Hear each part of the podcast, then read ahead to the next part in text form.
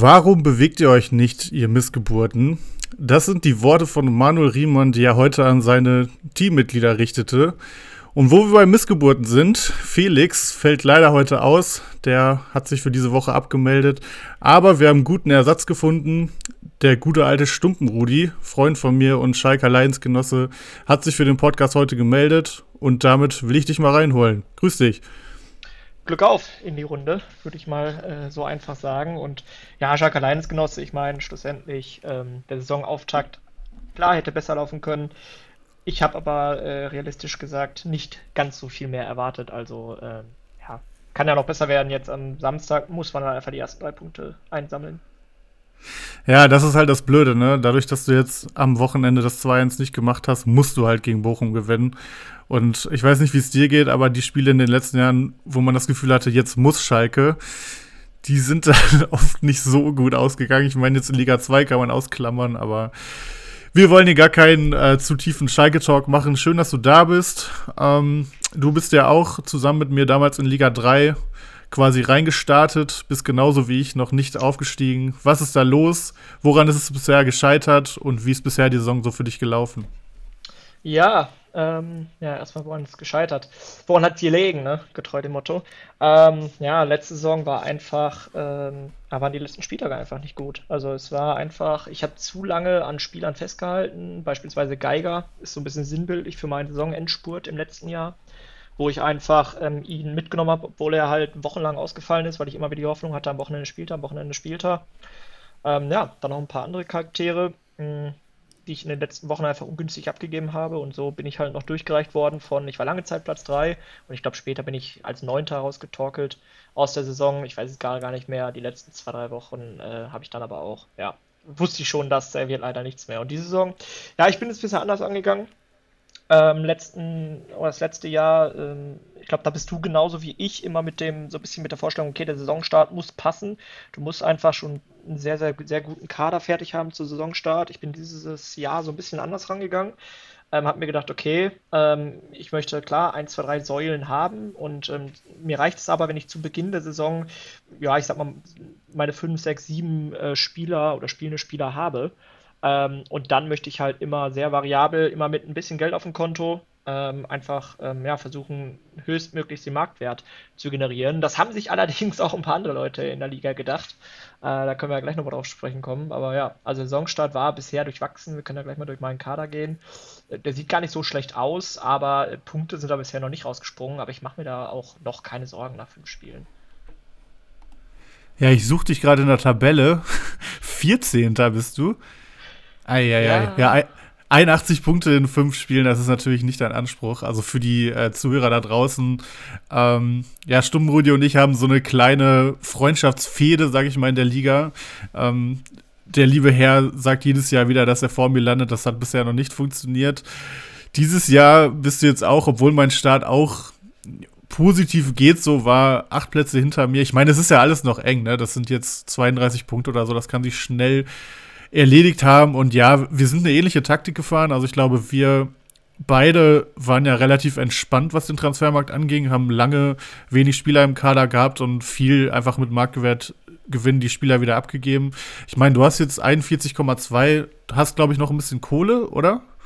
Genau, ich habe noch äh, über 5 Millionen, weit über 5 Millionen. Über 5 Millionen. Okay. Ähm, genau, das heißt, äh, marktwerttechnisch bewege ich mich, ich glaube, ich habe mal Pi mal Daumen durchgezählt, man weiß natürlich nicht, was die Manager auf dem Konto haben, aber zwischen Rang 5 bis 8 in der Liga, also okay. Ähm, es haben wirklich einige Spieler, wie der Kiezkicker, sehr, sehr gut, ähm, aber auch Malu, ähm, wo wir später nochmal in den Kader schauen, schon mal als kleiner Spoiler, ähm, haben es sehr, sehr gut gemacht, wirklich bisher. Ähm, auch wenn ich, wie gesagt, nicht ganz weiß, wie die Nettomarktwerte dann äh, oder Mannschaftswerte sind, aber es gibt schon ein paar Kollegen, die es sehr, sehr gut gemacht haben. Ähm, eine Sache, die ist mir heute Morgen jetzt aufgefallen, ähm, wo wir in der WhatsApp-Gruppe, wo erstmal Goretzka angeboten wurde vom guten Buchalinho.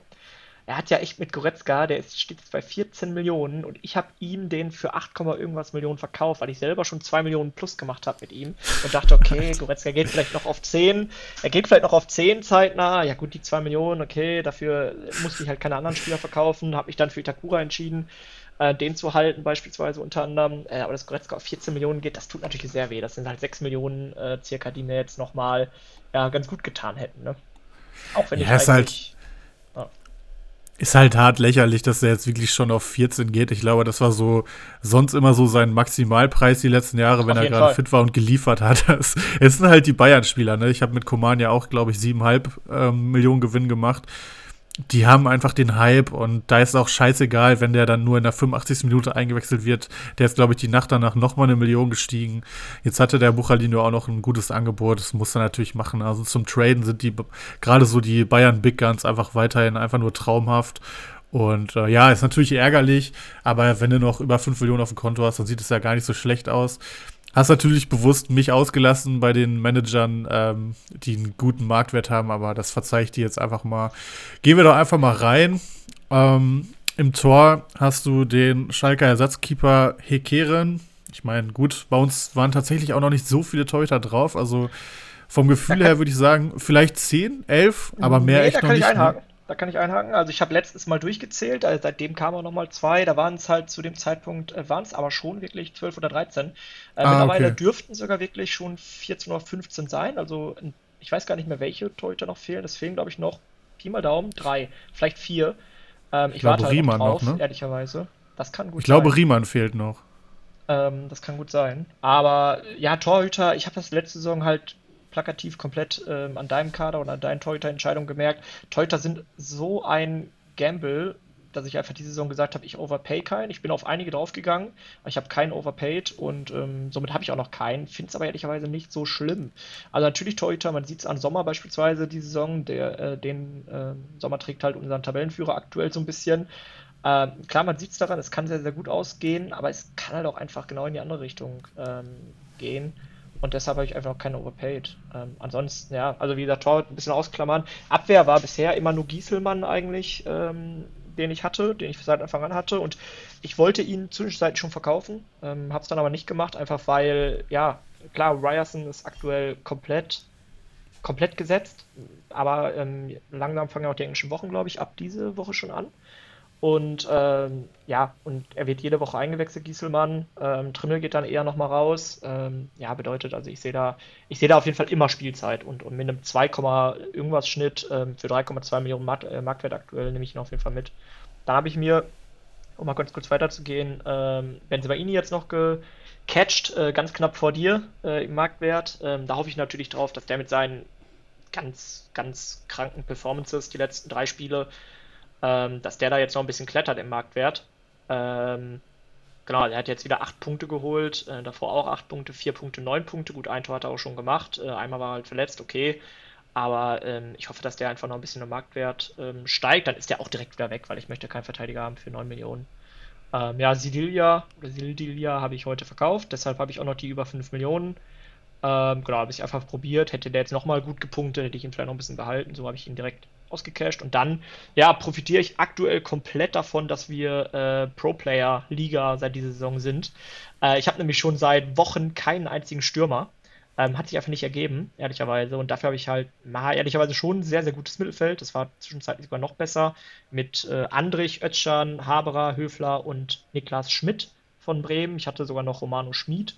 Den habe ich jetzt aber abgeben müssen. Ähm, äh, vor dem letzten Wochenende. Und ja, also das sind aber alles Spieler und das ist das, was ich meinte. Mein Kader ist aktuell noch so ja, fluent, will ich mal sagen. Also auch Haberer, den habe ich äh, teuer gekauft, ähm, war mir aber sicher, dass der noch ein bisschen hochgeht. Und man sieht es ja, Union, da kommen wir gleich nochmal drauf, hält ja auch selbst mit den Bayern mit und er steigt weiter, ähm, obwohl er nicht mal im Kader war, einfach weil Union, weil jeder auf Union-Spieler aktuell geht. Ähm, das heißt, den werde ich ja mal gucken, ob ich dann irgendwann Zeiten auch ein gutes Angebot bekomme. Ötchan warte ich halt einfach, bis der Hut irgendwann mal wiederkommt oder beziehungsweise Ötchan nicht mehr weiter steigt, dann wird der auch ausgecasht. Also über, der, wenn der jetzt auf über 8 oder 9 Millionen geht, äh, mit seinem Dreier PPS, äh, da muss ich halt auscashen. Andrich für 5 Millionen, ja, da werde ich erstmal noch ein bisschen dran festhalten. Ich hoffe einfach, dass Leverkusen die Kurve, wo man irgendwann bekommt. Und ansonsten Höfler, ähm, der war mein erster Mittelfeldspieler, glaube ich, überhaupt im Game und ähm, ja, den werde ich auch behalten. Also der ist einfach Preis-Leistung, den hatte ich letzte Saison schon über lange Phasen. Wenn da nichts passiert, dann werde ich den wahrscheinlich als einzigen Spieler wirklich langfristig halten von meinem Kader. Und Niklas Schmidt, da schaue ich einfach, wenn jetzt äh, Bittenkurt zurückkommt bei Bremen, dann kann ich mir vorstellen, wenn der jetzt noch ein bisschen weiter steigt, auf vielleicht Richtung 4 Millionen geht, dann kann ich mir vorstellen, geht der auch weg. Aber aktuell wird immer eingewechselt, hat sogar jetzt Startelf gespielt und zwei, zwei drei äh, Punkte, die er immer holt, finde ich eigentlich ganz gut. Was sagst du Hat, so? glaube ich, auch an Pfosten geballert, ne? Äh, das kann sein, das kann sein, ja. Habe ich, glaube ich, in der Zusammenfassung gesehen.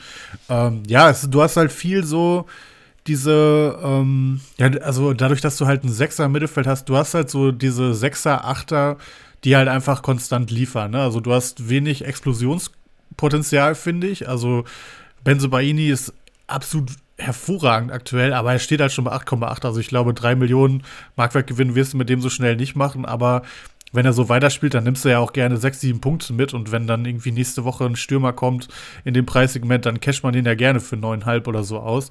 Von daher, das war auch genau mein Plan. Ähm, Finde ich auf jeden Fall gut. Bei Niklas Schmidt, für wie viel hast du den geholt? Weil der steht jetzt ja auch schon mal über drei Millionen. Für 2,1 Millionen. Ja, okay, aber hat sich ja trotzdem voll gelohnt. Also selbst wenn Bittenkurt startet, ich glaube schon, dass der auf jeden Fall jetzt der zumindest mal 12., 13. Mann bei Bremen ist. Und ähm, kann man sich auf jeden Fall weiter angucken, weil auch die Bremer punkten echt gut bislang. Höfler, alles zugesagt, 17 Punkte schon wieder. Es, es geht schon wieder in die Richtung, wie man ihn kennt. Die 100 Punkte wird er wohl auf jeden Fall wiederholen. Da kann man den auf jeden Fall halten. Bei Haberer muss er natürlich jetzt gucken, ob der jetzt auch weil er, glaube ich, schon aktuell zur besten Elf gehört, ob er dann vielleicht auch mal in der Bundesliga am Wochenende rausrotiert, wenn er donnerstags in, weiß ich nicht, im Kosovo gespielt hat oder so. Ähm, aber bei den Marktwerten, die die Spieler haben, war auch ein Özcan ist ja gestiegen. Da kannst du ja ohne Bauchschmerzen alle mit Gewinn abgeben.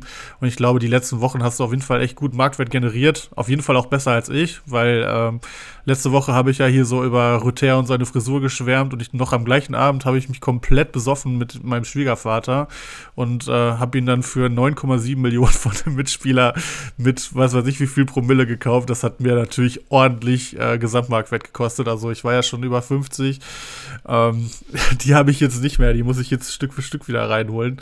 Ähm, von daher bist du da auf jeden Fall nah rangerückt und ähm, ja, es ist halt aktuell ist es halt so ein Kader, mit dem kannst du halt nichts falsch machen.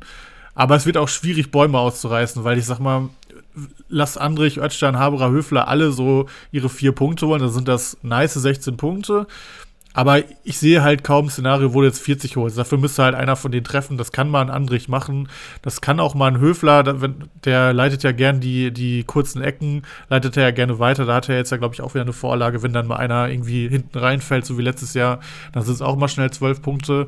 Aber langfristig gesehen, auch für Marktwertgewinn brauchst du, glaube ich, mal einen Stürmer, weil das sind einfach die Spieler, die einfach äh, am schnellsten steigen, sage ich mal. Ne? Wenn du jetzt einen Stürmer für 5 Millionen einpackst und der trifft, dann hast du halt innerhalb von einer Woche dann anderthalb Millionen Marktwertgewinn. Ne? Aber ich glaube, das weißt du auch selber. Aktuell ähm, fährst du ja, ja noch nicht so gut mit, mit deinem ähm, 4-6-0, aber du hast jetzt aufgestockt, was die Qualität angeht. Und äh, ich sag mal, der Kader sieht auf jeden Fall nicht nach Platz 14 aus. Cash ist da, wenn du dann bald mal einen Özcan auscasht und irgendwie in den Malen, wenn er jetzt zurückkommt oder so, ähm, wo einfach viel Upside ist, dann sieht das eigentlich ganz gut aus, finde ich. Ja, vollkommen richtig. Also gebe ich dir vollkommen recht. Ich hatte zwischenzeitlich André Hahn, der war sogar gar nicht schlecht, weil er einmal getroffen hat. Äh, den habe ich dann aber auch am Peak ausgecasht. Äh, ja, und seitdem, ja, wie gesagt, also die Stürmer waren mir entweder immer zu teuer oder ich habe sie halt eben nicht bekommen. Ähm, Im Mittelfeld war einfach weiß ich nicht, es waren einfach so viele Spieler auf dem Markt äh, dieses Jahr im Mittelfeld, ähm, wo letztes Jahr wir gesagt haben, oh, wir brauchen diesen Pro-Player-Account, um mit fünf Verteidigern zu spielen. Das sehe ich irgendwie aktuell noch nicht so. Ich bin froh, dass ich mit sechs Mittelfeldspielern spielen kann, weil einfach irgendwie dieses, äh, dieses Jahr auf dem Transfermarkt äh, sehr viele mehr Mittelfeldspieler sind, zumindest bei uns irgendwie gefühlt. Und ja, aber ich gebe dir vollkommen recht, dass man, äh, oder dass ich halt zeitnah schauen muss, dass ich da irgendwie das halt umschicht. Aber ich habe ja auch schon gesagt, also wenn über Ini wird zeitnah wieder gehen, Ötschan wird dann irgendwann ausgecasht, ein Haberer wird auf jeden Fall irgendwann ausgecasht. Ähm, ich denke eher, dass ich so, ja, einen Andrich, einen Höfler, vielleicht ja, Giesemann gegebenenfalls irgendwie die halten werde, die drei, und den Rest halt ein bisschen umschichten werde in, ja, hoffentlich auch ein paar Spieler, ich sag mal immer zwischen drei und fünf Millionen, die auch im Mittelfeld mal, äh, im Sturm dann auch mal Explosionspotenzial haben, genau. Und ja, aber, aber erstmal, erstmal halt ein bisschen mehr Marktwert noch und ja, wie gesagt, solange die Spieler halt steigen wie ein Ötchan oder so, ja, kannst du halt nicht auscashen, ne? Also das heißt, jetzt fürs Wochenende zum Beispiel, die Truppe steht soweit und du willst einfach die 5 Millionen noch irgendwo unterbringen. Ähm, ja und nein, das kommt ein bisschen drauf an, ehrlicherweise. Wenn ich mal heute den Markt schaue, sind natürlich schon ein paar interessante äh, Leute dabei. oh nein, ähm, ja, ja. Du hast es natürlich auch gesehen. Also ich, ich kann ja mal den Zuschauern nur kurz sagen, wer heute auf dem Markt ist. Also klar, neben dem Thomas Müller und Grifo, die einfach ja, beide natürlich irgendwo interessant sind. Vor allem halt Grifo, obwohl er bei 16 Millionen steht, ist der halt einfach mit 41 Punkten und einem 8,2er PPS komplett phänomenal. Aber da müsste ich, glaube ich, ein bisschen noch zu viel verkaufen.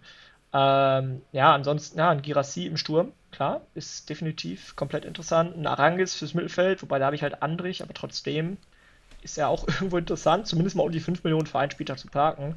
Und ansonsten, ich weiß gar nicht, wen wir noch haben jetzt hier am Transfermarkt. Äh, Hat's Nordoy natürlich äh, im Sturm, genau, auch mit 12 Millionen, da müsste ich auch noch wen verkaufen.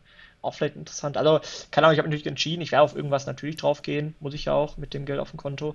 Das heißt, wenn ich irgendwen bekomme, der etwas teurer ist, werde ich auch irgendwen verkaufen. Also, ja, das ist sehr fluent aktuell bei mir. Ich denke nicht, dass ich so in, ins Wochenende gehe, das glaube ich nicht. Wir haben heute erst Dienstag.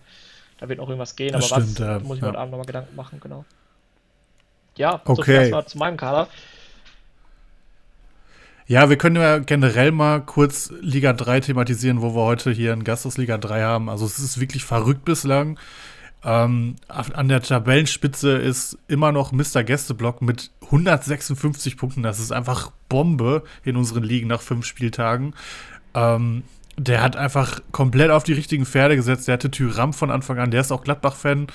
Ähm, Elvedi, der gut gepunktet hat, Sommer, der zwischendurch überragend gepunktet hat, Bittenkur, der schon mindestens einmal getroffen hat. Ähm, er war letztes Jahr mit ganz unten und das Jahr davor ist er in Liga 2 abgestiegen, was man auch erstmal schaffen muss. Desto ist es umso verblüffender, dass er wirklich ganz oben dabei ist. Schmittler 99 ist auch wieder oben dabei. Wer ganz ähm, erpicht zuhört, der weiß, dass er immer einen guten Saisonstart hat. Muss man mal gucken, wie er das jetzt so weitermacht. Ähm, kleines Beispiel, er hat heute völlig aus dem Nix Frimpong angeboten, der aktuell super spielt. Ähm, und hat ihn dann für 400.000 über Marktwert an den Mitmanager verkauft, obwohl er Wagnumann im Kader der jetzt gelb-rot gesperrt ist. Also völlig ohne Not. Ich weiß nicht, ob er jetzt irgendwie auf Grifo oder Müller gehen will oder so oder auf Hudson O'Doy.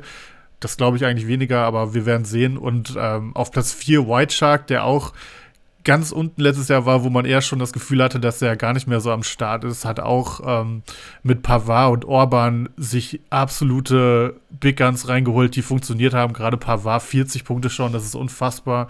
Pavlenka jetzt 9 Punkte, Aaron Martin 11 Punkte, schießt auf einmal die Elfer bei Mainz, hätte er letztes Jahr gerne auch machen können, wo ich ihn hatte.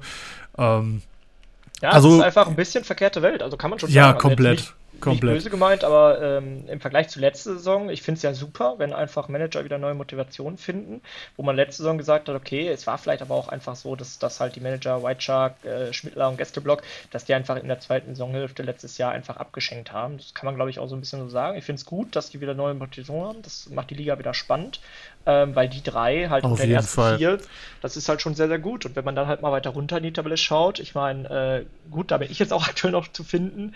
Ähm, dann haben wir Dr. Bob, äh, bei dem aktuell auch nicht viel läuft. Ähm, Mannschaft fährt sich auch nicht gut aus. Der letztes Jahr ist der, glaube ich, Fünfter geworden oder ähnliches. Ähm, Closes 11, der letztes Jahr auch unter den Top 8 waren, ist jetzt Vorletzter. Ähm, ja, El Pistolero auch nur 13. Der letztes Jahr noch sehr lange um den Aufstieg mitgespielt hat. Und ja, es ist einfach so ein bisschen, ja, ich will nicht sagen verkehrte Welt, aber es ist sehr durchmischt, also ganz anders als erwartet, definitiv. Und deswegen, ja, ich glaube, es ist also super schwierig, Prognosen für die kommenden Spiele oder generell natürlich auch einfach für die Saison zu treffen. Äh, will ich auch gerade aktuell gar nicht machen. Man kann, glaube ich, aktuell irgendwie nur ein bisschen nach Mannschaftswert gehen. Aber selbst da, ein Kiezkicker, der auch letzte Saison schon einen überragenden Mannschaftswert hatte, mittelfristig und langfristig dann auch, ähm, diese Saison auch wieder Nummer 1 im Mannschaftswert ist, ähm, Oh, Ja, ist er das noch? das ist er, glaube Malu noch. hat halt, Malu hat halt richtig. Wir Äh, werden, wir werden halt die Sprachnachricht von Malu van Basten gleich äh, hören, noch später im Podcast. Und wenn man es rechnet und wenn man denkt, dass Kiezkicker, glaube ich, nicht im Minus ist oder nicht groß, dann könnte er noch Nummer 1 sein. Aber egal, auf jeden Fall Nummer 1, Nummer 2 und trotzdem ist er wieder in Anführungsstrichen nur Zehnter. Also, ja, das ist, äh, weiß ich nicht. Also so richtig Prognosen traue ich mir diese Saison noch nicht wirklich zu. Ja, ja, geht mir auch so. ja so viel, glaube ich, zur Liga 3 erstmal. Wir gucken später nochmal in Malus Kader, kann ich jetzt schon mal spoilern, aber da will ich, deswegen will ich jetzt da noch gar nicht eintauchen. Jetzt bin ich aber mal gespannt. Herein, wenn's kein Taxifahrer ist. Servus. Voila. Braucht ihr noch einen Perlentaucher? Okay, wir sind wieder aufgetaucht und wollen uns mal der alten Dame widmen, dem Big City Club Hertha BSC. Und ich glaube, das erste Mal, seitdem ich in diesem Podcast bin, äh, habe ich lobende Worte für Hertha BSC. Also ich hat, hatte am Sonntag, während ich Samstag eigentlich so gut wie nichts gucken konnte, Augsburg gegen Hertha fast komplett geguckt. Kann man sich jetzt auch fragen, warum tut man das? Aber ich hatte vier, nee, drei Kickbase-Spieler da und ich glaube einen von Comunio. Deswegen habe ich es mir einfach mal gegönnt und ähm, muss sagen, dass mein Eindruck der letzten Woche, dass ich das Gefühl hatte, dass Hertha eigentlich gar nicht so schlecht gespielt hat, aber einfach nichts mitgenommen hat, sich so ein bisschen bestätigt hat. Also ähm, offensiv ist da immer noch ein bisschen Sand im Getriebe. Also man versteht, was sie machen wollen. Mit Kanga hat man einen physischen Brecher vorne drin, der aber auch durchaus beweglich ist. Und mit Luke Bakio und Ejukas halt ähm, zwei absolut dribbelstarke, schnelle Spieler auf Außen. Und äh, komplettiert wird das halt von Serda, der immer vorne mit reinbricht, Husar, der auch recht offensiv aktuell spielt, finde ich. Und Sonjic, der das Ganze dann ähm, als tiefer Sechser abdeckt. Und ähm, jetzt in Augsburg hat es echt ganz gut funktioniert. Ich meine, Augsburg sprechen wir gleich auch nochmal drüber. Ähm, ist natürlich jetzt auch nicht der Gegner aktuell, aber ich muss trotzdem sagen, sie haben es echt gut gemacht. Ähm, sie haben auch für Comunio einige super Sofa-Scores dabei gehabt. Also Kempf, Plattenhardt, Sunic, Kenny, Luke Bacchio, Christensen, alles grüne, ähm, grüne ähm, Balken bei Sofascore und ein ähm, paar Namen werden wir auch noch nennen. Wir haben nämlich später noch eine Spezialrubrik, aber da will ich jetzt noch nicht drauf eingehen. Ähm, also ich fand, Hertha hat es echt ganz gut gemacht. Man merkt langsam, dass der ähm, Sandro Schwarz Fußball klickt. Man muss ja auch ganz ehrlich sagen, wenn man die Ergebnisse bislang betrachtet, gut, du hast halt am ersten Spieltag die gegen Union verloren, da war das Gelächter wieder groß, aber ich sag mal, vier Wochen später es ist halt Union zu Hause, da holt keiner was. Da holt sogar Bayern München nur einen Punkt. Das ist einfach eine krasse Mannschaft. Wir werden auch über Union gleich wieder reden. Ähm, danach spielst du Einsatz gegen Frankfurt. Ähm, Frankfurt ist halt echt viel Licht, viel Schatten, aber wenn ich mich richtig erinnere, war Hertha da sogar eher am Drücker. Also Einsatz gegen den Europa League-Sieger ist auch einfach kein, kein Ergebnis, was irgendwie eine Schande ist. Danach verlierst du 1 zu 0 in Gladbach, die auch besser drauf sind als letztes Jahr und hattest auch eine rote Karte. Ähm, verlierst dann unglücklich zu Hause gegen Hertha 0 zu 1, also Dortmund auch vier von fünf Spielen gewonnen. Das heißt, du hast die ersten vier Spiele, wo du nur einen Punkt geholt hast, ähm, wurdest du nie auseinandergenommen und hast gegen den Europa League-Sieger und drei Mannschaften gespielt, die absolut gut in die Saison gestartet sind. Ähm, von daher würde ich das gar nicht zu hoch werten und ähm, glaube, dass wenn die Gegner jetzt einfacher werden, Hertha echt punkten kann, wenn sie daran anknüpfen. Das ist immer noch härter. Also man weiß es nicht genau bei ihnen, aber das 2-0 in Augsburg war auf jeden Fall ein Anfang und ich sehe auch durchaus Chancen, dass man zu Hause gegen verunsicherte Leverkusener was mitnimmt. Also ich bin echt überzeugt aktuell, gerade auch über links Plattenhardt, schöne Flanke auf Luke Bacchio. Luke Bacchio generell auch wirkt irgendwie motivierter als letztes Jahr, so ähnlich wie bei Tyram, nur halt eine Stufe noch drunter. Kenny auf rechts, machst du nichts mit falsch. Also der Einzige, der da so ein bisschen rumrennt wie Falschgeld, ist der Uremovic, finde ich. Also ich hatte den Dardai bei Kickbase am Wochenende aufgestellt und konnte es nicht fassen, dass der Uremovic, nachdem er Hertha die Punkte gekostet hat nach seiner roten Karte und furchtbar gespielt hat, ähm, direkt wieder in der Startelf gelandet ist. Hat dann auch direkt wieder einen Bock geschossen. Danach wurde es dann ein bisschen besser, aber der ist für mich absolut Unsicherheitsfaktor. Also ich verstehe nicht, warum ähm, da der sich gegen den nicht durchsetzen kann. Jetzt ähm, kommt ja eh noch der weitere Neuzugang. Ich habe gerade den Namen ehrlicherweise vergessen. Ähm, aber ähm, der wird, glaube ich, rausrotieren. Alle anderen sehe ich wenig Grund, warum man die aktuell ersetzen sollte. Und ähm, ja, sind durchaus ein paar Spieler dabei, die man sich aktuell holen kann, aber dazu später mehr. Ja, ähm, kann ich nur bestätigen. Was ich halt, glaube ich, einfach das große Ganze so ein bisschen aufmachen kann bei Hertha. Wie gesagt, über einzelne Spieler sprechen wir später nochmal, aber ich glaube, im Großen Ganzen ist äh, für jeden Manager ähm, es mittlerweile sehr, sehr gut, dass ähm, sich eine Elf festgespielt hat. Äh, oder ich sage mal zumindest mal neun Spieler definitiv. Ähm, wie gesagt, bei Oremovic verstehe ich es ehrlicherweise auch nicht ganz. Da kann ich mir vorstellen, dass mittelfristig, weiß ich nicht, ich weiß nicht, warum Dadai keine Ahnung, vielleicht war es auch intern noch irgendwie, dass er halt weg wollte. Und, aber jetzt ist das Transferfenster eh zu. Ähm, vielleicht setzt er dich jetzt mittelfristig auch wieder durch. Ähm, aber bis auf ihn, eigentlich die restlichen zehn haben sich halt festgespielt soweit. Äh, natürlich wird da wahrscheinlich auch mal ein bisschen rotiert werden, kann ich mir schon vorstellen. Ähm, aber wenn man halt mal Insider auch schaut, dann ist es eigentlich schon relativ klar, wer da am Wochenende auch wieder auflaufen wird. Und ich glaube, das ist halt auch ein große, großer Pluspunkt äh, für jeden Manager. Also es ist ja nicht schlimmer als Mannschaften, wo halt äh, Insider irgendwie fünf bis sechs äh, Pfeile äh, sind, äh, wo man nicht genau weiß, wer am Wochenende spielen wird. Und das ist halt bei Hertha, obwohl der Kader, also ich habe mal, wenn man runterscrollt, ähm, wenn man sich Kader anguckt, der ist ja noch so wir und so gemischt und manche Transfers versteht man ja auch ehrlicherweise nicht. Trotzdem scheint die Mannschaft sich so langsam zu finden und zu funktionieren. Also du hast ja auch schon gesagt, ähm, die Spiele wurden auch immer besser. Ähm, das Programm war schon nicht einfach, wird auch erstmal nicht einfach. Also jetzt gut zu Hause gegen Leverkusen, das ist trotzdem immer noch Leverkusen. Dann in Mainz auch sehr, sehr schwierig. Dann Hoffenheim, Freiburg, Leipzig, würde ich sagen, auch okay, erstmal wow. Ja, dann wird es äh, mit Schalke und Bremen vielleicht ein bisschen besser. Da kommt aber auch Bayern, dann Stuttgart und dann ist äh, ja mit Köln und dann ist schon WM. Also es ist gemischt, ähm, würde ich sagen. Ähm, wahrscheinlich im neuen Jahr, da kommt dann noch ein paar einfachere Gegner. Aber ähm, ja, also ich würde sagen, das Positivste an Hertha ist definitiv erstmal, dass sich die Mannschaft gefunden hat und dass sie stabilisiert und dass sie besser wird. Und leider kann ich schon so ein bisschen sagen, ich habe bei Kicktipp, äh, habe ich getippt, dass äh, Sandro Schwarz der erste Trainer ist, der geht, weil ich einfach auf den Katastrophenstart von Hertha getippt habe, nach dem DFB-Pokal ja, aus. Aber ist jetzt nicht so gekommen, wird wahrscheinlich auch nicht kommen. Ich glaube nicht, dass er der Erste wird. Wir kommen gleich nochmal auf einen potenziellen ersten Kandidat, später im Perlentaucher, der gegebenenfalls gehen kann oder gehen wird als Trainer vor Sandro Schwarz. Aber ja, so viel glaube ich erst noch zu Hertha. Wir kommen ja später nochmal genauer auf die Einzelspieler. Ich würde mal weitermachen mit äh, Union. Wir haben gerade schon drüber gesprochen.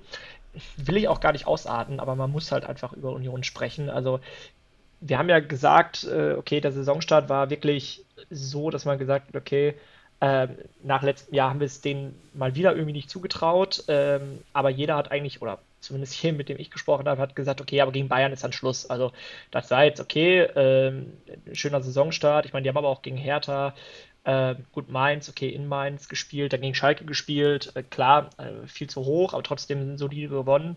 Da hat jeder gesagt, okay, kann man gewinnen, kann man einen guten Saisonstart haben, aber gegen Bayern ist Ende. Ja, und nichts da. Gegen Bayern ist noch nicht Ende. Ähm, haben den 1-1 abgerungen. Auch in Bayern, klar, haben die wieder 1, 2, 3 Chancen mehr gehabt. Das ist, glaube ich, aber auch ganz normal. Trotzdem, ähm, wenn man sich die ähm, Fahrchancen auch anguckt, äh, zum Beispiel Leveling noch relativ weit zu Ende des Spiels, hatte auch noch eine ja, fast hundertprozentige meines Erachtens nach.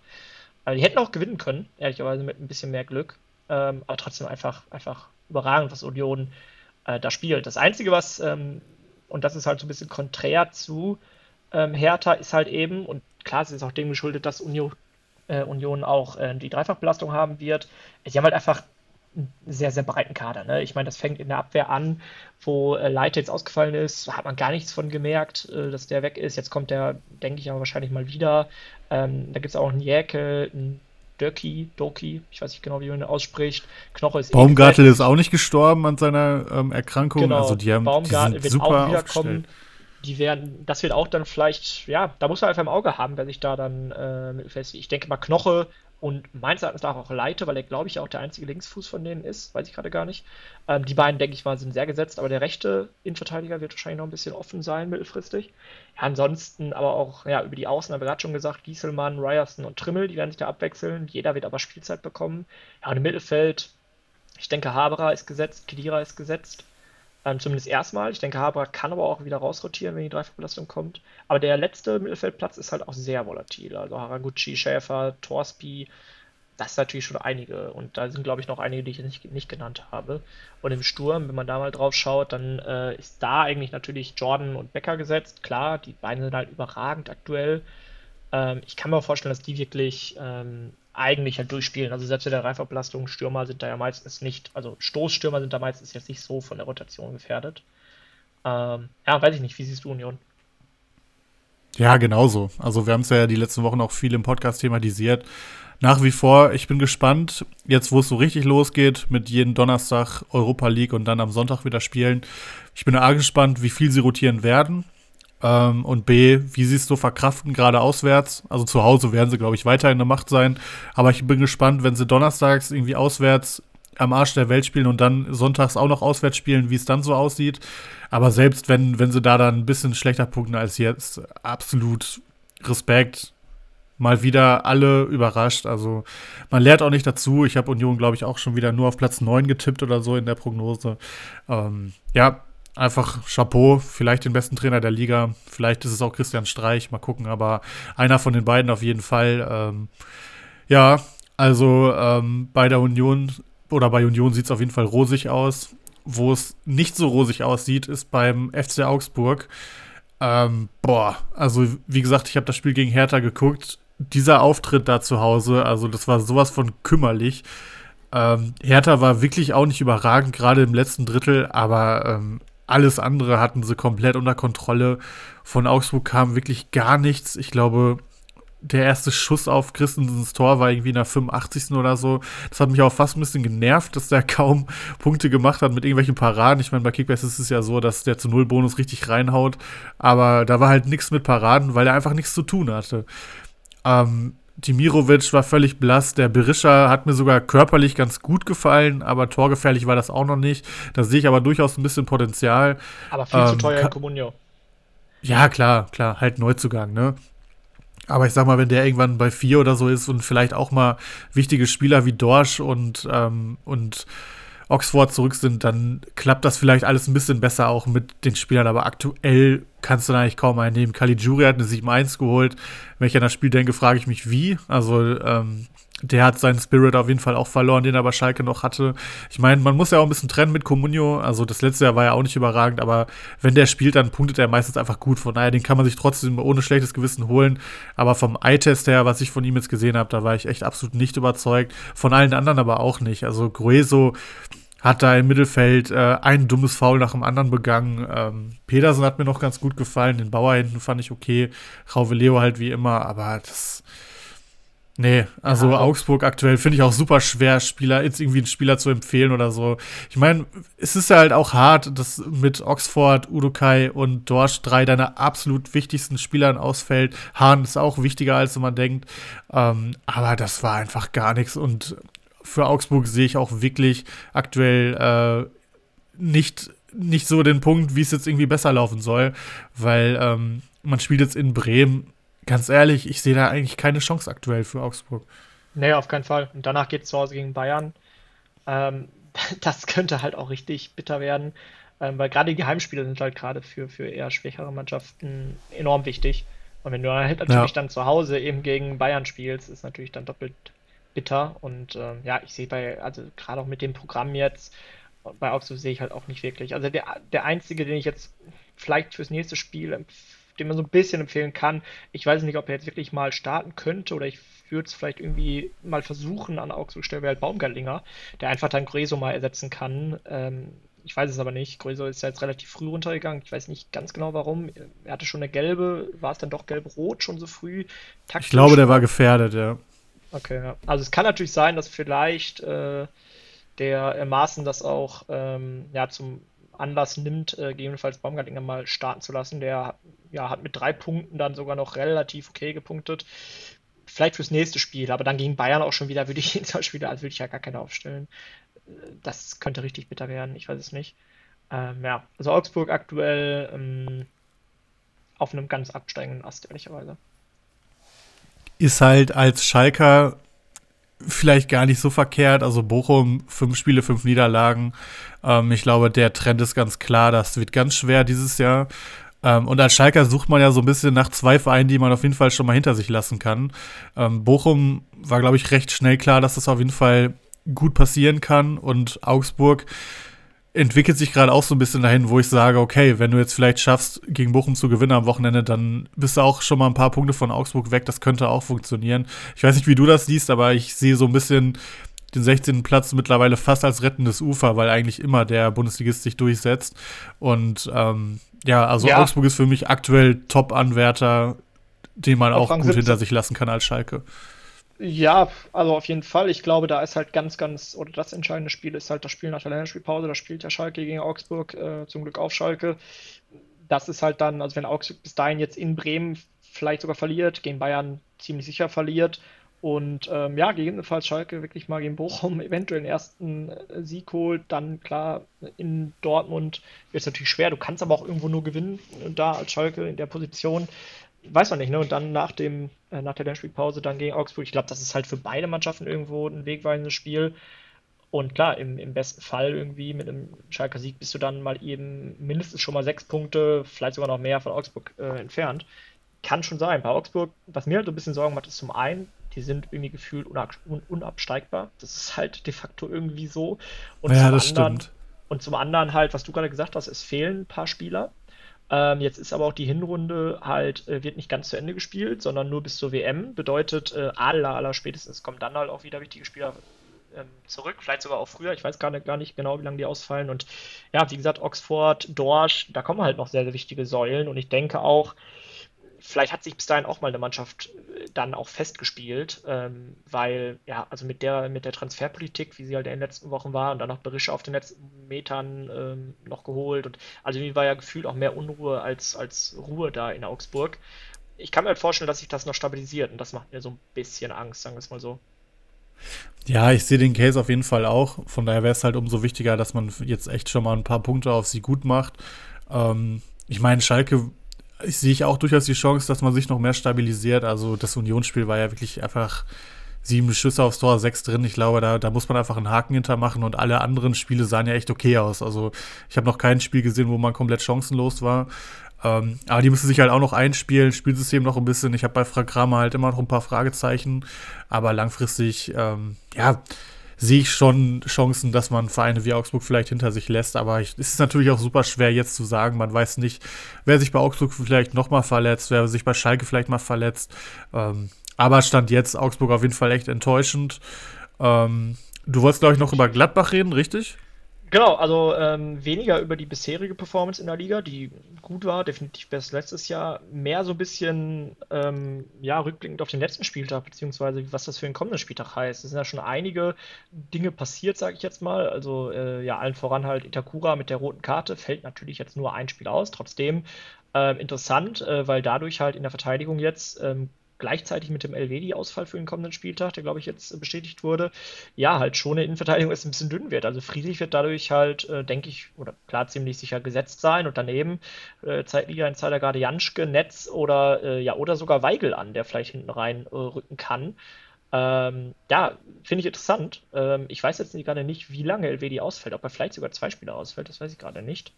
Ähm, ja, die spielen aber jetzt halt in Freiburg und dann zu Hause gegen Leipzig. Ähm, gut, Leipzig ist nochmal, wollen wir jetzt als letztes gleich nochmal drüber sprechen, äh, aber gerade natürlich trotzdem ist es immer noch Leipzig und auch äh, in Freiburg äh, sehr, sehr schwierig. Eigentlich, ja, kann man Gladbach, glaube ich, sehr gut empfehlen. Also, ich meine, gerade wenn man halt jetzt Benzemaini angeschaut hat, äh, mit der Performance aktuell, ähm, aber halt auch einfach, klar, Sommer, ne, ähm, weiß ich nicht, also würde ich eigentlich sagen, okay, kauft euch Gladbacher und kauft euch gerade die Gladbacher, die jetzt vielleicht reinrücken, äh, zumindest mal für ein, zwei Spiele. Auf der anderen Seite geht natürlich jetzt ein bisschen schwierig. Ich weiß nicht, was, was würdest du mit Gladbacher machen? Also ich glaube, dass wir da so ein bisschen voreingenommen sind, weil einfach ähm, die Leute bei uns in der Liga viel Gladbacher haben, wo es einfach gut läuft. Weil wenn man es insgesamt sieht, hat Gladbach bislang die siebtmeisten Punkte geholt. Ähm, 216. Und äh, mit schon einem großen Vorsprung auf Platz 6 ist Dortmund mit 245 und äh, Vereine wie Bremen und Köln, die halt viel, viel weniger kosten als äh, die Gladbacher. Auch Union hat einen Gesamtmarktwert, der 36 Millionen niedriger ist als der von Gladbach, haben halt schon deutlich mehr Punkte geholt. Ähm, von daher, ich glaube, der, der Schein trügt so ein bisschen. Also klar, du hast Spieler, die haben einfach schon gut abgeliefert, du hast aber auch welche, die noch nicht so abgeliefert haben. Ähm, ich finde aber einfach, dass bei Gladbach sich gerade was entwickelt. Also ich finde, die spielen guten Fußball unter Farke. Ich hatte zu Farke nie so einen Bezug, sage ich mal. Ich habe nur gehört, dass der halt gerne den Ball hat. Und das macht Gladbach jetzt schon ganz gut, finde ich. Also die Niederlage gegen Mainz war einfach unnötig. Du hattest Riesenchancen. Tyram alleine hätte vier Tore machen können. Ähm, von daher ist Gladbach schon einfach besser als letztes Jahr und hat nun mal immer noch die ganze individuelle Qualität im Kader. Man dachte ja, dass drei, vier von den locker im Sommer wechselt, aber letztendlich ist keiner so richtig gegangen. Ähm, und ja, also von der Qualität im Kader sehe ich noch viel Potenzial und ähm, ja, weiß ich nicht. Also ich finde auch Gladbacher dieses Jahr wieder deutlich interessanter als letztes Jahr, muss ich sagen. Ja, definitiv, das definitiv. Also Ja, vor allem äh, mein Itakura, den ich äh, sowohl in Kickbase als auch in der Comunio äh, habe, beziehungsweise hatte. Also Itakura habe ich natürlich jetzt äh, dann äh, verkauft durch die Sperre, auch wenn es nur ein Spiel ist, aber trotzdem, der droppt halt ordentlich im Marktwert. Das ist dann fast schon wieder vielleicht in einer Woche eine Kaufempfehlung. Mal gucken, wohin der so droppt. Ähm, das kann man sich dann, den kann man sich auf jeden Fall im Kader holen, weil der wird nach seiner Rückkehr dann definitiv wieder ja, den, den, seinen Platz finden in der Innenverteidigung oder auf der 6. Ähm, der ist ja variabel einsetzbar. Aber ja, Gladbach, ja, muss man halt schauen. Ich glaube, Gladbach ist ehrlicherweise halt ein paar davon punkten sehr, sehr gut. Man muss halt echt schauen, dass man da nicht zu viel Geld ausgibt. So würde ich es vielleicht mal zusammenfassen. Ja, genau. Okay. Vielleicht zum Schluss noch eine Anti-Perle äh, mit Leipzig. Also gar nicht mal unbedingt so stark auf Comunio bezogen. Ähm, wobei auch in Comunio, also die äh, sind ja die Noten beziehungsweise die Punkte halt jetzt auch im letzten Spieltag natürlich, ich meine, wer 4-0 verliert, ähm, was soll da für Punkte rausfallen, aber äh, auch vielleicht mal generell ähm, bezogen, also die waren ja klar unterlegen. Ähm, meines Erachtens nach, da hat auch ähm, im, in der vorletzten Ausgabe vom Rasenfunk äh, gab es ja auch einen Schwerpunkt ähm, auf Leipzig. Der Kader ist irgendwie auch nicht so ganz homogen, ähm, wurde dort auch berichtet, einfach im Sinne von, okay, dass halt Tedesco teilweise, ja, so scheint es ein bisschen andere Pläne hatte, zumindest in der Vorbereitung, wie halt dann ähm, vom Mislitat äh, eingekauft wurde. Also bestes Beispiel ist halt einfach der Transfer erst von Raum und dann halt gepaart mit dann Werner. Ähm, das haben die halt auch gesagt. Werner war dann so ein bisschen so ein, ja, den muss man halt irgendwie nehmen, wenn er verfügbar ist, weil er auch einfach ja, genau. zu, zu, Leipzig hat. Aber irgendwie passt der halt nicht ganz rein. Ich meine, du kaufst einen Raum, ähm, gibst sogar einen Angelino ab, der eigentlich halt der Spielstarke ist. Das heißt, du, du gibst so ein bisschen das Spielerische auf, um halt mehr dieses, ja, diese schnellen Umschalt äh, und dann halt eben Flankenfokus, um halt eben Silver, äh, den du davor das Jahr verpflichtet hast, ähm, mehr in den Fokus zu rücken. Und dann holst du dir halt einen Werner und einen Silver als gefühlt raus. So, also erstmal zumindest weiß ich nicht. Also irgendwie passt das nicht ganz zusammen. Deswegen, also letztes Jahr war es ja immer schon so, okay, die haben halt einen breiten Kader, aber ähm, haben eigentlich immer alle gut gepunktet. Aber jetzt gerade ist es ja so, dass die halt in so einer kleinen Mini-Krise sind, nicht mal mehr gut punkten. Jetzt ist natürlich die Frage, okay, äh, was können die sich noch erlauben, bis dann Tedesco vielleicht irgendwann auch wackelt?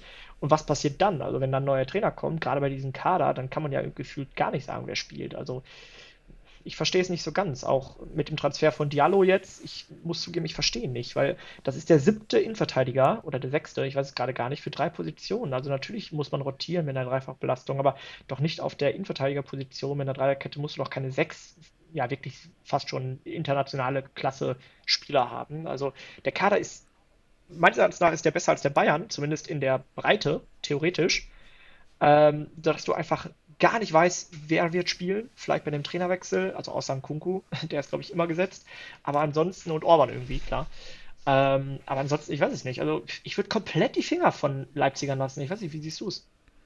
Ja, genauso. Also, wie du ja weißt, habe ich ja einen Kunku bei Kickbase.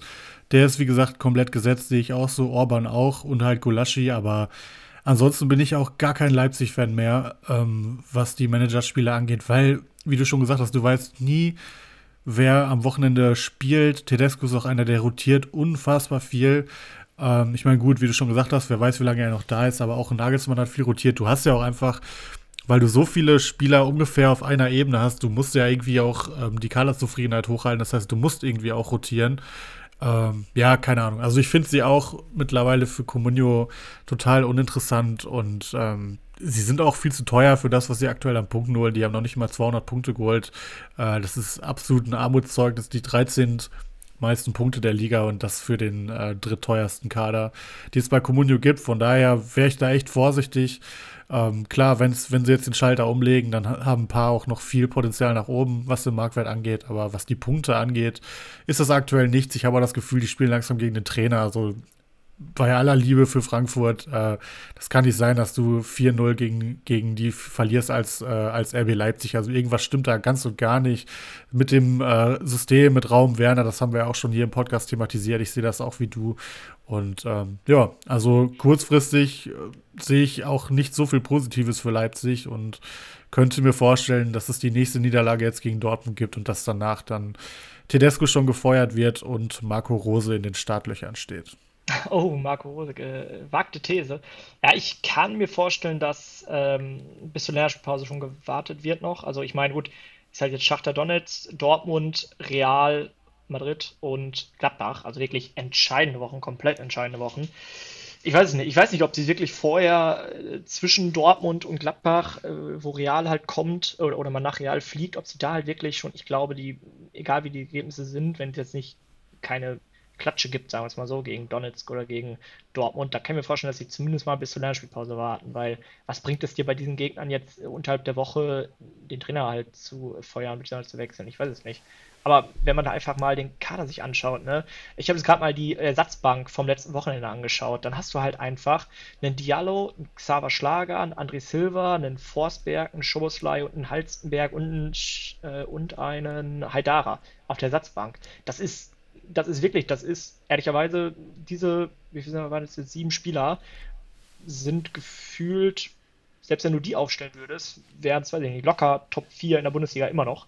Also wirklich ganz, ganz stark, meines Erachtens nach. Und wenn man dann halt die Bayern-Ersatzbank guckt, wo halt ein, ja gut, Masraui als Neuzugang, klar, auch nicht schlecht, auch ein Stanisic halt, äh, Choupo-Moting ist, weiß ich nicht, also gefühlt, gefühlt ist halt der Kader von Leipzig halt in der Breite, klar nicht in der Tiefe. Natürlich hat Bayern noch die, ja, noch ein bisschen äh, helleren Sterne, aber irgendwie, weiß ich nicht, Leipzig müsste so viel mehr aus dem Potenzial, aus diesem Kader schöpfen, ne? Also, ähm, ich, äh, klar, Leipzigs Kader ist auf jeden Fall breiter als der von Bayern, aber ich finde, der von Bayern ist dieses Jahr schon deutlich breiter geworden, das weil ähm, die haben jetzt eingewechselt Grafenberg, Goretzka, Gnabry und Müller und ein Lukas Hernandez hat keine Minute gesehen, Masraui auch nicht. Also so die Top 16, 17, da ist Bayern für mich dann doch noch mal deutlich weiter weg von Leipzig, aber dann wird es halt irgendwann bei Bayern dünn. Und bei Leipzig geht es halt noch fünf, sechs Spieler so weiter, aber es ist halt die Frage, ob das, ob das notwendig ist. Oder ja, ob man stimmt. nicht mal drei von, drei von denen noch abgibt und vielleicht mal noch versucht, einen Spieler zu holen, der vielleicht annähernd so eine Qualität hat wie ein Olmo oder äh, ja gut, ein Kunku wirst du vermutlich nicht kriegen, aber so einen von der Qualität Olmo halt, ne? Weil ähm, was du brauchst doch zu keinem Zeitpunkt der Saison 25 gleich gute Spieler, brauchst du einfach nicht. Ja, das stimmt, deswegen ähm, habe ich auch nicht, deswegen habe ich halt Diallo und auch Werner ehrlicherweise nicht ganz verstanden, die Transfers, aber gut. Ja, Diallo ja. verstehe ich auch nicht so. Und weil Werner war es, glaube ich, wirklich so dieses, oh, Werner, Leipziger Kultspieler ist jetzt frei, müssen wir halt irgendwie mitnehmen. Ne? Und ich bin gespannt, also auch ein Kunku hat jetzt echt ein schwaches Spiel gehabt, war weniger eingebunden als sonst. Ich bin gespannt, wie das weitergeht. Ich glaube, mit Tedesco geht es nicht mehr lange weiter.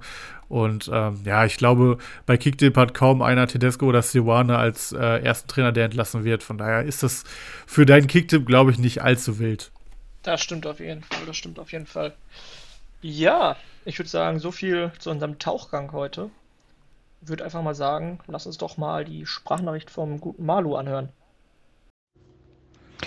Ja, Grüße aus der Anstalt. Hier Malu. Ich wollte auch mal meinen Kader belichten lassen. Und ähm, ja, ich bin leicht im Minus. Habe im Sturm Becker, André Silva und Lojek.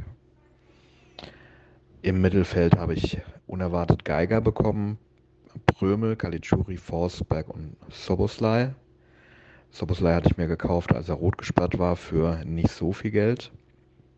Und ähm, durch den Olmo-Ausfall glaube ich, dass er und Forsberg jetzt auch mit Beginn der Champions League profitieren könnten. Und in der Abwehr habe ich eine Mischung von Leuten, wo ich drauf gezockt habe, wie Fosumensa, Sike, Shalanoglu, Da Costa. Ähm, Fosumensa ist ganz gut gestiegen, alle anderen irgendwie nicht. Und ich hoffe, dass Danilo Soares irgendwann mal beginnt zu spielen. Aber angeblich steigt er erst ins Training ein. Dazu habe ich noch Bauer als ja, soliden Füller und ähm, Bell, mit dem ich sehr glücklich bin. Im Tor habe ich halt noch gar niemanden und ähm, ungefähren ja, ein Marktwert von ähm, 70.000 und natürlich bin ich leicht im Minus. Äh, muss also noch jemanden abgeben. Tendenzen momentan Silver und Logic äh, weil ich mir bei den anderen noch ein bisschen Marktwertgewinn vorstellen könnte. Aber bin mir noch nicht ganz sicher. Und was das Thema Aufsteiger angeht, ich bin mal in die ewige Tabelle gegangen und da vorne begrüßen dann einen Strammi, Stumpenrudi und Schmittler 99 und auch der Keiler.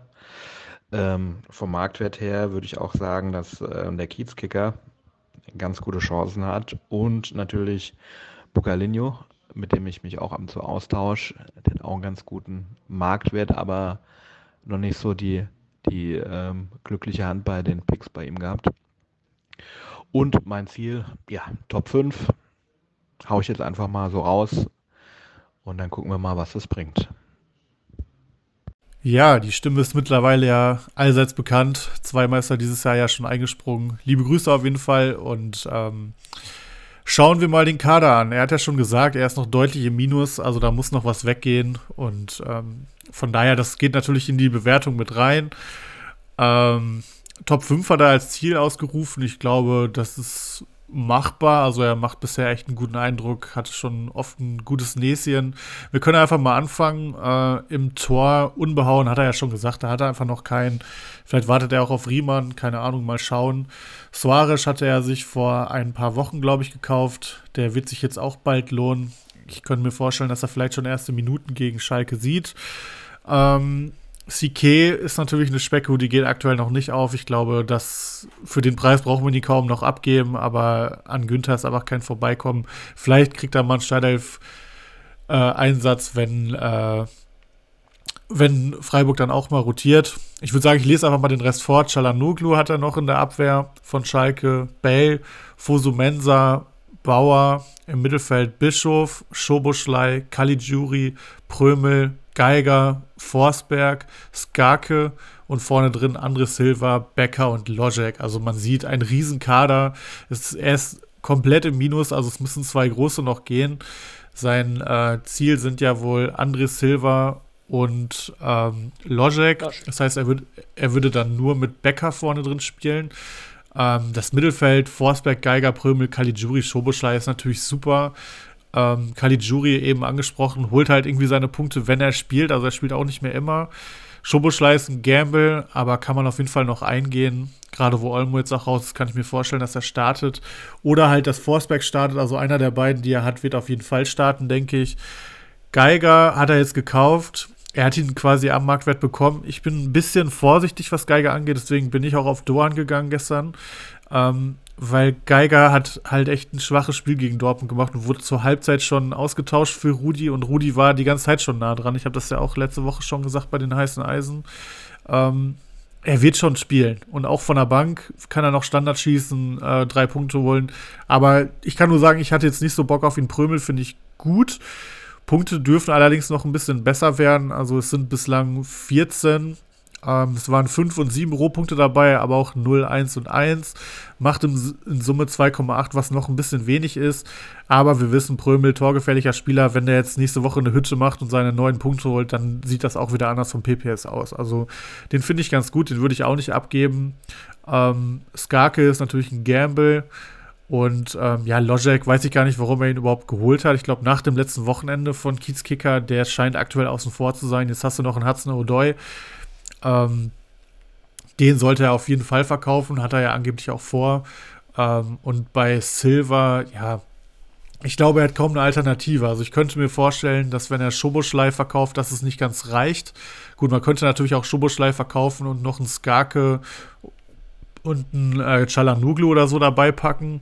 Aber ich glaube, in Summe ähm, ist es schon sinnvoll, Silver und Logic abzugeben weil einfach Werner und Nkunku ganz klar gesetzt sind da vorne drin bei Leipzig und Schoboschlei einfach mehr Chancen hat auf die Startelf. Geraldo Becker natürlich super Pick, 47 Punkte schon. Ähm, ein Garant dafür, dass der gute Mann äh, schon 127 Punkte geholt hat und damit auf Platz 3 ist. Und äh, ja, man sieht einfach, viele Sachen haben gut geklappt. Bauer war eine gute Specko, die hat er günstig geholt. Fusumenza hat er günstig geholt. Ähm, Becker hat er natürlich günstiger geholt. Ähm, hat schon echt vieles gut gemacht und finde ich, hat auch einen Bombenkader, sehr breit, aber auch noch Potenzial nach oben. Also jede Position eigentlich gut besetzt. Gut, in der Abwehr ist noch nicht ganz so viel los, aber selbst da kannst du eine Dreierkette aus Bauer, Bell und Danilo Soares machen, die auf jeden Fall gut ist. Und ähm, von daher bin ich echt sehr angetan von dem Kader und würde, wenn man jetzt Silva und Logic rausrechnet, für den aktuellen Zeitpunkt ähm, sehr starke acht Punkte geben. Sehe ich skeptischer. Auch wenn es ein bisschen kontrovers ist. Tut mir leid, Malu. Ähm, klar, super gestartet. Äh, Dritter, nicht umsonst Dritter in der Liga, äh, definitiv und einen sehr hohen Mannschaftswert. Ähm, also positiv, definitiv halt einfach dieser hohe Mannschaftswert. Ähm, ja, wie gesagt, erster oder zweiter in der Liga wahrscheinlich, wenn man das jetzt mal rausrechnet. Ähm, und auch einige Spieler wie ein Suarez, wie ein Fosumensa, die aktuell gut steigen. Ähm, André Silva, der jetzt auch gestiegen ist, zu hundertprozentig weiß ich auch nicht warum, aber ähm, also schon gut an Mannschaftswert generiert. Ähm, auch ein Geraldo Becker, der einfach einen immens hohen Mannschaftswert hat äh, und Marktwert hat und der wahrscheinlich auch nochmal vielleicht höher gehen kann. Ja. Ähm, aber ich finde trotzdem den Kader Stand jetzt oder mit Blick auf die kommenden Wochen, und das ist das, was ich gerade, wo wir im, im Perlentaucher drüber gesprochen haben, mit André Silva, Forsberg und Schopperschlei, das sind halt drei Leipziger. Und meines Erachtens nach, ja, bei Schopperschlei denke, der sollte gesetzt sein. Ähm, jetzt hat Forsberg kam sehr früh rein. Ich glaube, der kam sogar vor einem Schopperschlei rein für den Olmo, genau. Ähm, ja, Silva, Aber Schopperschlei war, glaube ich, noch gesperrt, oder? Nee, Schobeschlei hat im letzten Spiel jetzt, der hat jetzt schon wieder, gegen Frankfurt hat der schon wieder gespielt. Der wurde, ah, okay. der wurde in der 46. eingewechselt zur Halbzeit, genau, und hat zwei Punkte geholt, ja. Also, summa summarum, das wäre mir zu viel Leipziger. Vor allem, das wären mir zu viele Leipziger, die wirklich, also klar können die statisch spielen mal, ähm, aber das sind mir zu viele Rotationskandidaten in Leipzig, sagen wir es mal so. Ähm, ich würde ehrlicherweise jetzt definitiv, also mit dem Geld kann man auf jeden Fall oder sollte man umschichten, finde ich. Ähm, ist vielleicht nicht ganz einfach in Liga 3, definitiv, aber mit Geiger ist er jetzt schon, hat er jetzt auch wen gekauft, klar, wäre ich auch vorsichtig, definitiv, weil der steht auch schon bei 6,5 Millionen und ist auch immer ein bisschen anfällig und man weiß auch nicht, wer weiterpunktet, aber trotzdem, so ich sag mal, von dem Kaliber Pröbel und Geiger, ich finde da nur ein bisschen gefährlich, dass sie auch beide bei Hoffenheim sind und beide gleich viel kosten, weiß ich nicht, kleines Klumpenrisiko. Aber ich würde definitiv halt so Spieler wie den Schoboschlei, einen Silver und Forsberg, ich meine, ein von drei, da kann man mal mitgehen, mal gambeln, weil die haben halt alle eine riesen Upside, definitiv. Aber ich würde halt ein oder zwei von den dreien definitiv äh, kurz- bis mittelfristig ähm, ja, halt einfach auscashen, weil es einfach Leipzig ist, wir haben gerade darüber gesprochen. Ähm, ja, das ist, das wäre mir, also ein bisschen zu gefährlich in Anführungsstrichen. Dann, Aber ich sag ja, mal, du redest ja von 3-1, gibt er ja auf jeden Fall ab. Er muss ja noch aus genau, Minus raus. Äh, André Sil ja, André Silva und Loschek hat er jetzt angekündigt. So. Wenn die beiden weggehen, hat er trotzdem noch einen Forsberger und einen Schobeschlei dort. Ähm, würde ich trotzdem schauen, dass ich die auscache. Äh, ansonsten, Aber ja, du würdest einen von denen noch abgeben und einfach noch mal anders investieren und Logic trotzdem noch mit abgeben. Definitiv, ja, genau, äh, auf jeden Fall, genau. Also okay. Logic und Silva, damit würde ich mitgehen, die beide abzugeben und dann würde ich halt noch gucken, Forsberg ähm, oder Schubbeschlei, einen von beiden ähm, auf jeden Fall. Und ansonsten, in, also die am besten gefällt mir, auch wenn es ein bisschen kontrovers ist, fast schon die Abwehr gefühlt. Einfach weil, ja, wie gesagt, also Suarez, ähm, komme ich als Spoiler später nochmal drauf.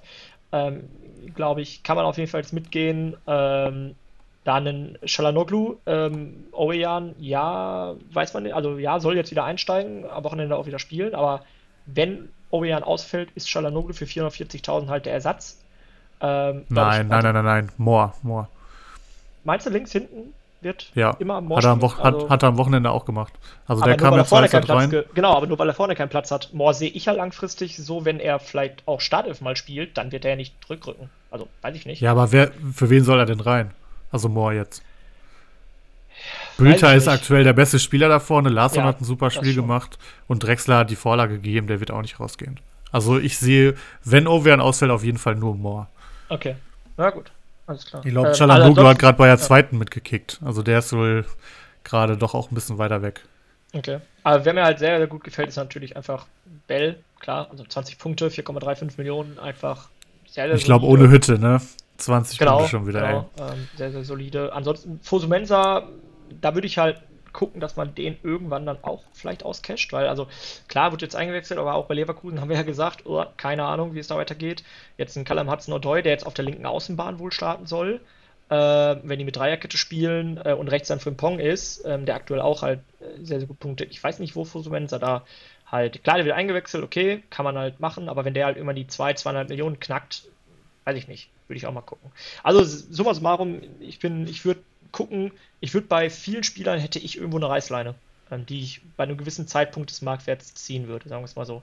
Ich würde trotzdem natürlich einfach mit diesem Mannschaftswert und dem Potenzial, dass man da so viel umschichten kann, würde ich siebeneinhalb Punkte würde ich geben, wenn er gut umschichtet, sagen wir es mal so. Wenn er gut umschichtet, siebeneinhalb Punkte, wenn er die, ja, so ein bisschen, wenn er es vielleicht nicht ganz schafft, dann vielleicht Richtung sieben Punkte. Also ich kann mich nicht ganz entscheiden, aber ich, ich gebe mal positive siebeneinhalb Punkte. Ja, er, er muss halt, er muss halt, wenn er, ähm, wenn jetzt zum Beispiel die Leipziger am Wochenende wieder versagen, er muss sich halt einfach von denen trennen. Also das sehe ich ganz genauso. Ich sehe halt fürs Wochenende noch wenig Risiko, weil ich glaube, keiner der genannten noch fallen wird.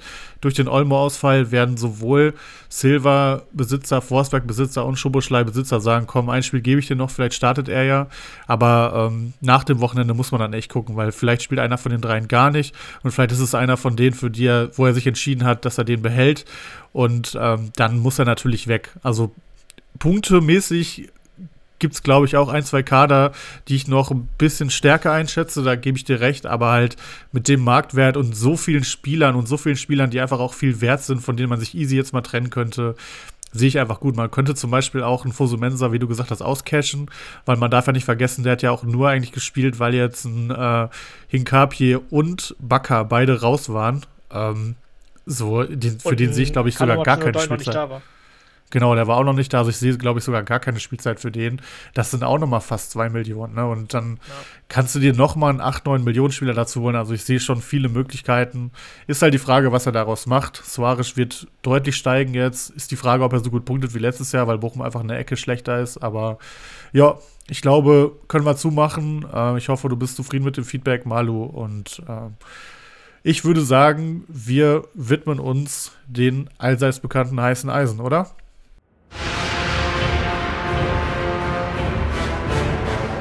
Heißen Eisen.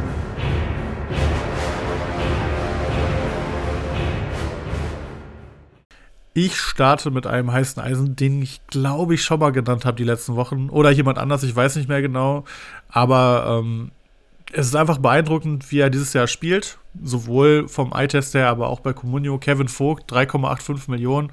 Ähm, man weiß ja noch, früher war er bei Comunio auch echt stark. Da waren auch äh, dicke 100er-Saisons dabei, meine ich.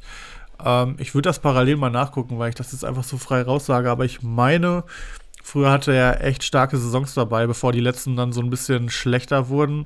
Ja, genau. 16, 17, 116 Punkte, 17, 18, 94 Punkte. Ähm, und das, obwohl er da auch ein paar Spiele noch gefehlt hatte. Danach wurde es die letzten vier Jahre schlechter. 58, 63, 50 und 53 Punkte. Und aktuell sieht es so ein bisschen nach Comeback-Saison aus. Es ist natürlich noch viel zu früh, um das zu bestätigen. Aber die letzten drei Spiele hat der Kollege 4, 6 und 5 Rohpunkte geholt. Hoffenheim generell defensiv deutlich stabiler. Also ähm, ein Gegentor in den letzten drei Spielen, das ist sehr unhoffenheim-like. Also da scheint der gute André Breitenreiter mal ein bisschen Stabilität in die Mannschaft gebracht zu haben. Und das, obwohl Ensoki, der ja auch so ein bisschen als neuer Abwehrchef geholt wurde, noch gar nicht gespielt hat, glaube ich, wegen der Verletzung. Und nee, ich glaube, kurz gespielt hatte, aber noch nicht so richtig drin war. Ähm, also die Jungs machen es aktuell echt gut. Kevin Vogt ist in der Zentrale der Mann, der da alles rausköpft, der tackelt, der aber auch Spielaufbau macht. Also der räumt da aktuell alles ab. Ähm, Hoffenheim, wie gesagt, defensiv stabiler als die letzten Jahre. Von daher könnte ich mir vorstellen, dass vielleicht keine 100er, aber zumindest mal eine 80er, 90er Punktesaison für Kevin Vogt drin ist. Und ähm, da die Verteidiger generell teurer geworden sind, finde ich, ist 3,85 Millionen noch ein Preis, wo ich momentan sagen würde, da bin ich noch dabei. Ja, definitiv. Also kann man auf jeden Fall mitgehen. Ähm, in den letzten Jahren hätte ich auch immer gesagt, oh, ein bisschen vorsichtig und gerade weil auch Hoffenheim so viele Verteidiger hatte. Ähm, jetzt hat sich das ja ein bisschen ausgedünnt. Natürlich haben sie auch ähm, jemand dazu gekauft äh, mit Soki, genau, wenn ich richtig ausspreche, und Kabak natürlich, klar. Ähm, aber haben halt auch mit Posch ähm, und äh, Chris Richards äh, zwei abgegeben, äh, beziehungsweise den einen halt eben nicht erneut geholt und Posch halt eben verliehen. Ähm, ja, würde ich trotzdem sagen, eigentlich ist jetzt, ich meine, selbst Akpoguma spielt aktuell Stamm in den Verteidigungen äh, und ich denke, also Vogt gesetzter als sogar die letzten Jahre, obwohl er nicht immer gesetzt war. Ähm, ja, und punktet, wie gesagt. Also, und wenn man guckt, dass, glaube ich, ein Osak Kabak das Doppelte kostet, alleine auch schon, ähm, kann man, glaube ich, sagen, okay, Vogt, äh, also solange er unter 4 Millionen ist, danach muss man halt echt schauen, wie es ein bisschen weitergeht. Würde ich auf jeden Fall mitgehen. Ähm, ich gehe mal ja. ähm, auf den guten Stindel bei Gladbach. Ähm, das ist, ähm, ja, ich würde ihn, ich würde ihn so ein bisschen jetzt als Chance sehen, ähm, weil man jetzt, oder weil ich nicht so ganz weiß, was mit ähm, Player ähm, los ist, beziehungsweise wie lange er ausfällt, sagen wir es mal so. Also ja, klein, äh, kleiner, Adduktor, kleiner Faserriss im Adduktorenbereich, sagen wir es mal so. Aber wir kennen ja einfach Alassane Player der letzten Jahre. Äh, aus dem kleinen Muskelfaserriss wird dann auch mal irgendwie ein Ausfall der Hinrunde gefühlt. da wäre ich immer sehr, sehr vorsichtig. Und deswegen würde ich jetzt einfach mal Stindel benennen. Ähm, vielleicht weniger sogar aus Punktesicht, sondern einfach auch ein bisschen mit äh, dem Hinweis auf äh, Marktwert, der dazu gewonnen werden kann. Also klar steht jetzt auch schon bei 8,7 Millionen, ist halt natürlich jetzt auch direkt mal ein bisschen gestiegen die letzten Tage. Ähm, aber ein Stindel, wenn er wirklich, und der, ich meine, der wird wahrscheinlich die Elfmeter direkt mal schießen, wenn er reinkommt, kann ich mir zumindest vorstellen, weiß ich nicht.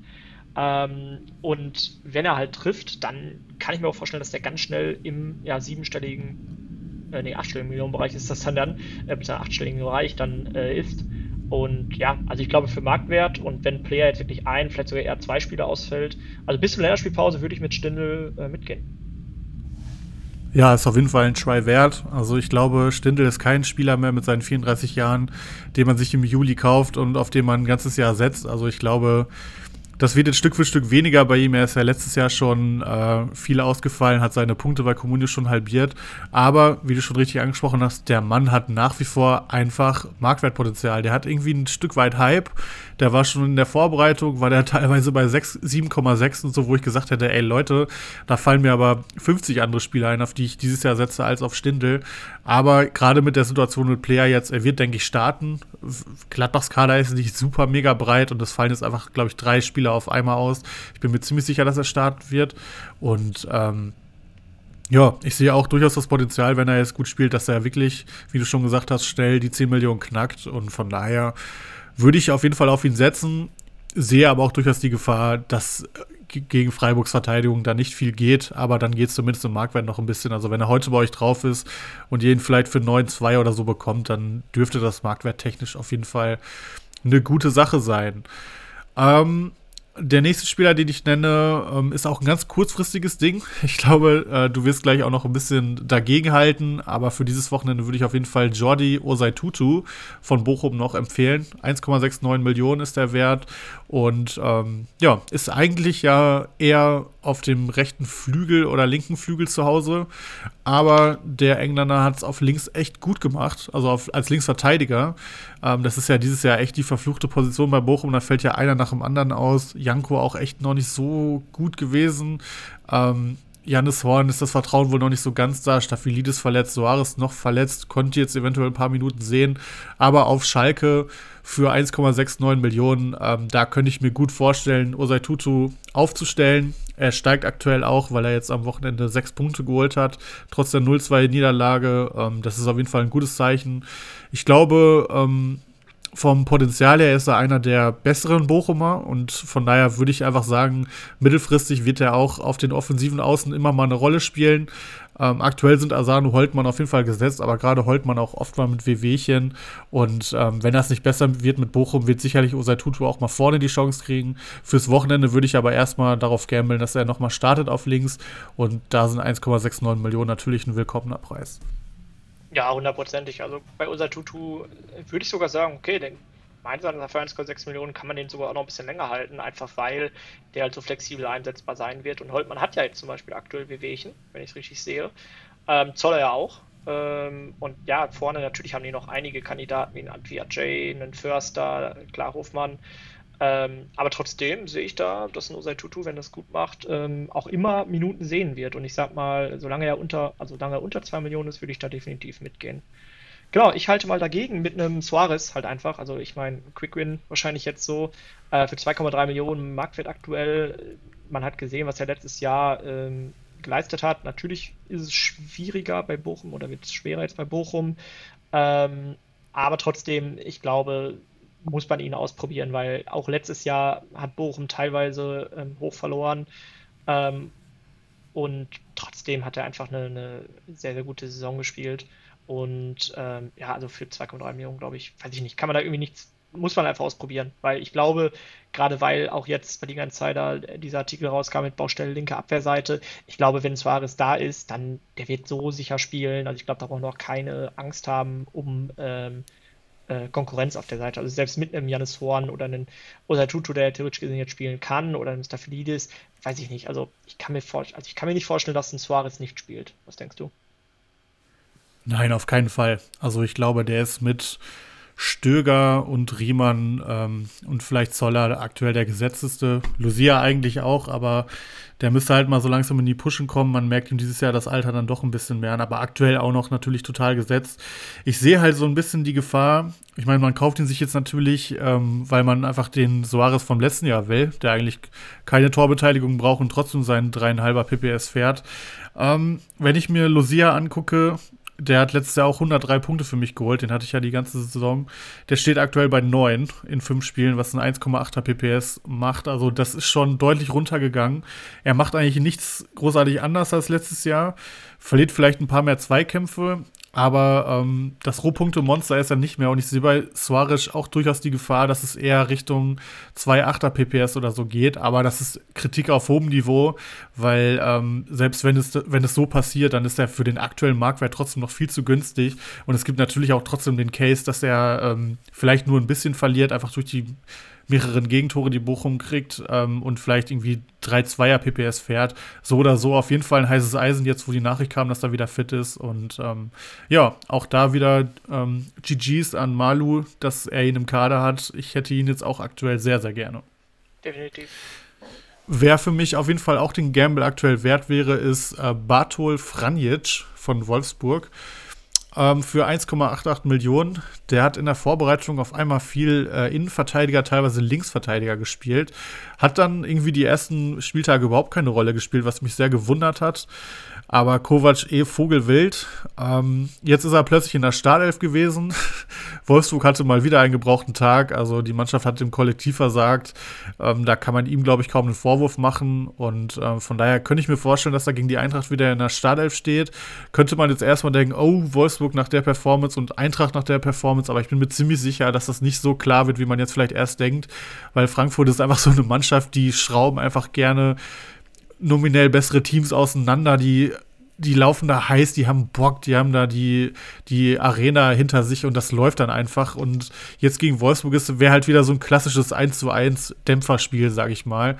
Ähm, und Franjic selber hat eine 7,1 geholt bei vier Gegentoren. Das ist auf jeden Fall super. Er hat ja auch das Tor von Matcher ähm, vorbereitet mit einem schönen Pass. Ähm, gleichzeitig noch 60 Prozent seiner Zweikämpfe gewonnen. Ähm, und damals, wer uns bei Instagram folgt, wer noch nicht, gerne folgen zumindest die 100 sind, glaube ich, drin. Wir sind jetzt irgendwie bei 97 oder so. Ähm, in meinem Saison-Preview zu Wolfsburg habe ich schon darauf hingewiesen, äh, dass man den auf jeden Fall auf dem Schirm haben muss, weil der einfach sehr für Sofascore gemacht ist. Der hatte letztes Jahr einen Sofascore von äh, 7,1, ich glaube ein PPS von 3,63 und das, obwohl er kein einziges Tor geschossen hat. Das ist immer ein gutes Zeichen. Zweikampfstark, passsicher. Ähm, der ähm, tackelt gerne, also der ist wirklich als Sechser zu gebrauchen und wenn er sich jetzt wirklich in die Startelf spielt, ähm, egal wie schlecht Wolfsburg ist, 1,88 Millionen, da sehe ich einfach das Potenzial, dass er den Marktwert noch verdoppelt und bei dem Preis würde ich jetzt auf jeden Fall einsteigen. Ja, definitiv. Also gerade bei dem Preis, als du ihn jetzt genannt hast, ähm, dachte ich auch, okay.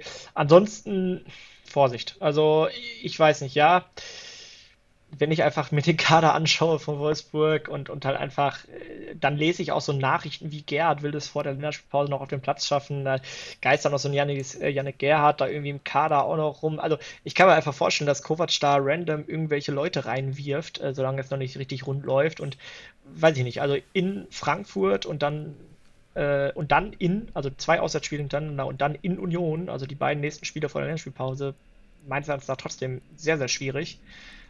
Boah, also ich, äh, weiß ich nicht. Also ich könnte mir vorstellen, dass da irgendwie nächsten Spieltag, weiß ich nicht, auf einmal irgendwer ganz anderes da Swanberg dann doch wieder von Anfang an spielt. Also ich weiß es nicht. Ich äh, wäre da irgendwie. Aber warum sollte er? Franjic war ja einer der besseren, hat ja auch ein Tor äh, vorbereitet. Warum? Ja. Also gerade gerade Kovac sucht doch gerade nach den letzten Strohhalm, die er irgendwie kriegt, und da wird ihm sicherlich ein Franjic einfallen, der reingekommen ist, seine Zweikämpfe gewonnen hat und ein Tor vorbereitet hat. Äh, Franjic hat Startelf gespielt sogar.